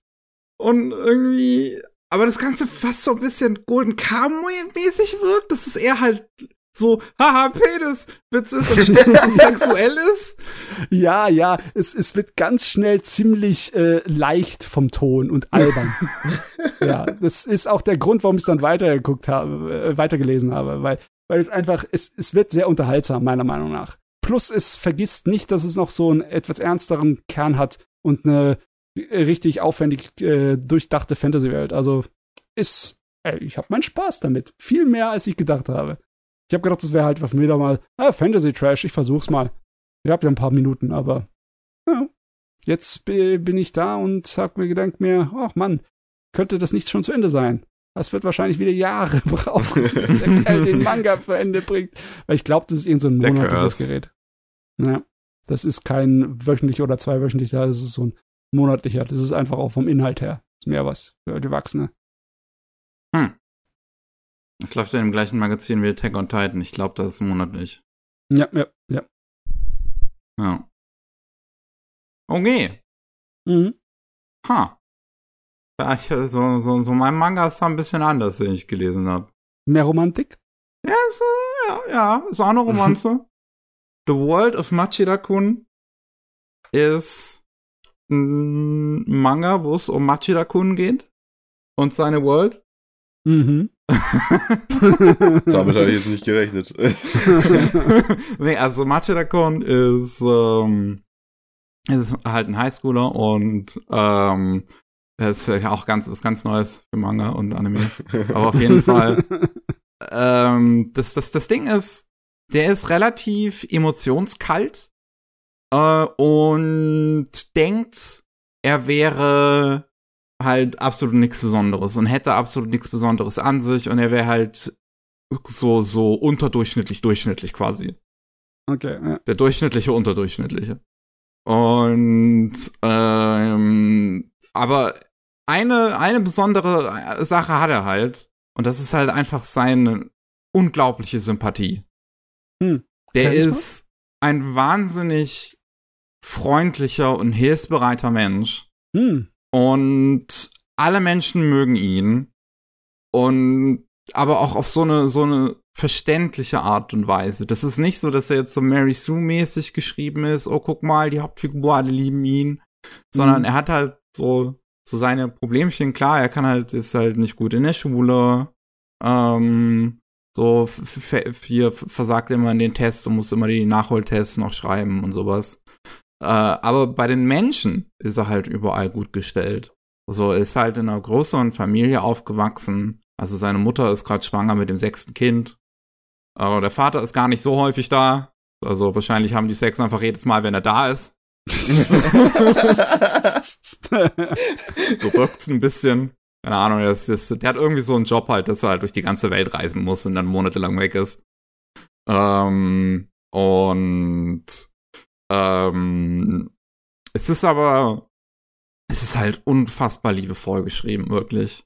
Also du, du, du hast diesen Protagonisten und du nimmst ihm das auch total ab, dass er so unterbewusst quasi hilfsbereit und liebenswürdig ist, weil er gar nicht selbst realisiert, was für eine gute Seele er ist. Ja, und irgendwie, wenn ich da durchblätter, wirkt es so, als hätte er irgendwie das Handbuch fürs Netzsein auswendig gelernt und dann reagiert er einfach nur so rational, so, ja, in der Situation muss man halt sowas sagen. Nicht so, als ob er irgendwie das mit, erreichen will oder ob das direkt äh, so äh, aus seiner seinem guten Herzen kommt, sondern mhm. es für ihn halt so eine Reaktion. Also so, eine Reaktion, mhm. so, so eine reflexartig. So. Oh, ja, also es gibt, es gibt da auch so ein schöner Gag, oder hier, ja, so ein Gag im Prinzip, allein schon im letzten Kapitel, wo er dann halt irgendwie ein Date hat mit einem Mädel, auf das ich gleich mehr eingehe. Und äh, er zu spät zu dem Date kommt und er sagt halt nur so, ja, sorry, dass ich zu spät bin. Und man sieht vorher im Manga, wie er halt ein weinendes Kind auf dem Weg gesehen hat. So, er war schon gerade auf dem, auf dem Weg gerade nur so pünktlich zu sein und sieht dann halt dieses weinende Kind, aber kann halt dann nicht anders, als da hinzugehen und zu fragen, was passiert ist.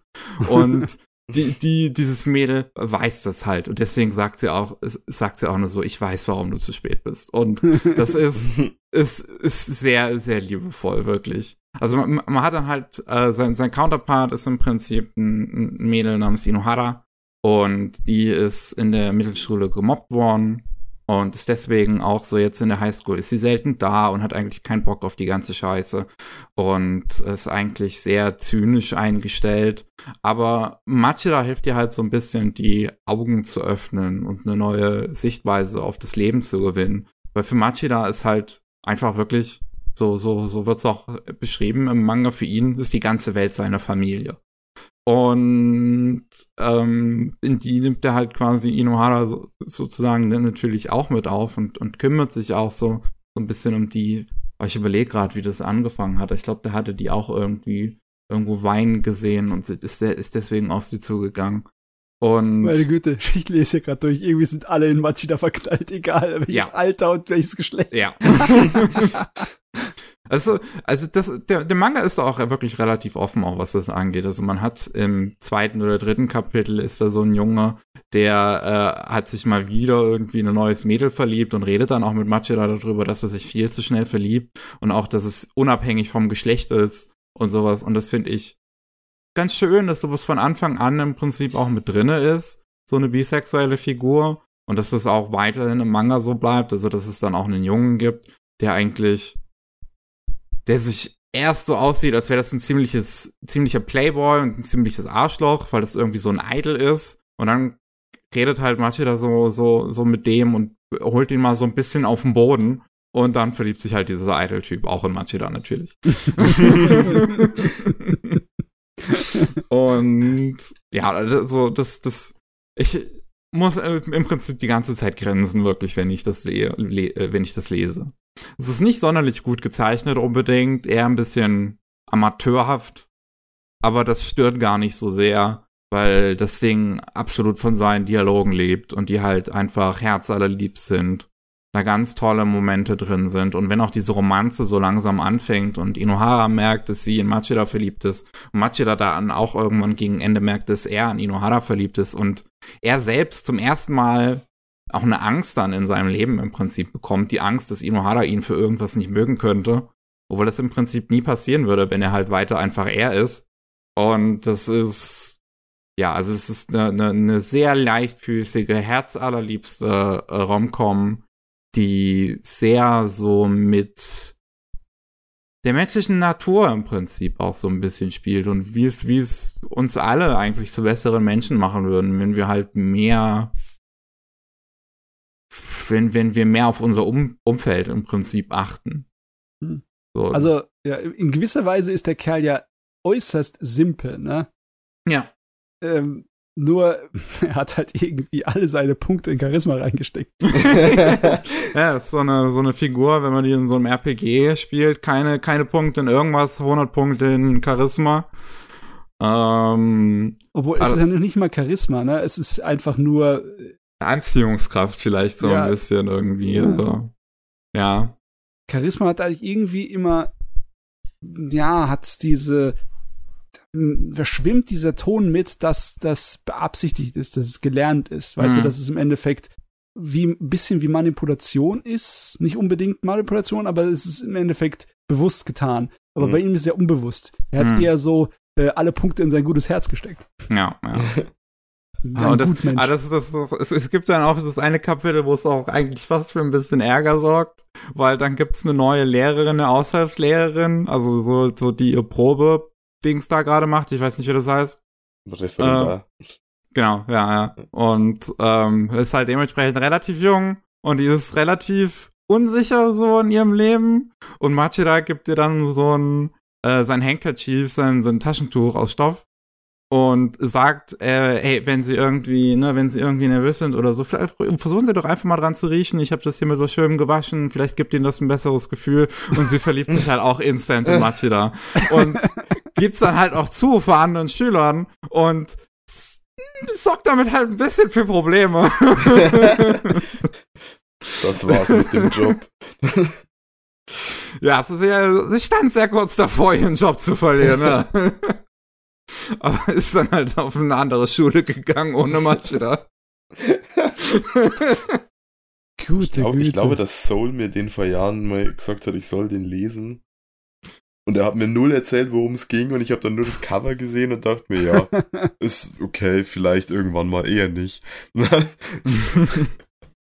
Wenn er das verkauft hätte, wenn, wenn er das so wie du erzählt hätte, dann hätte ich den vielleicht gelesen.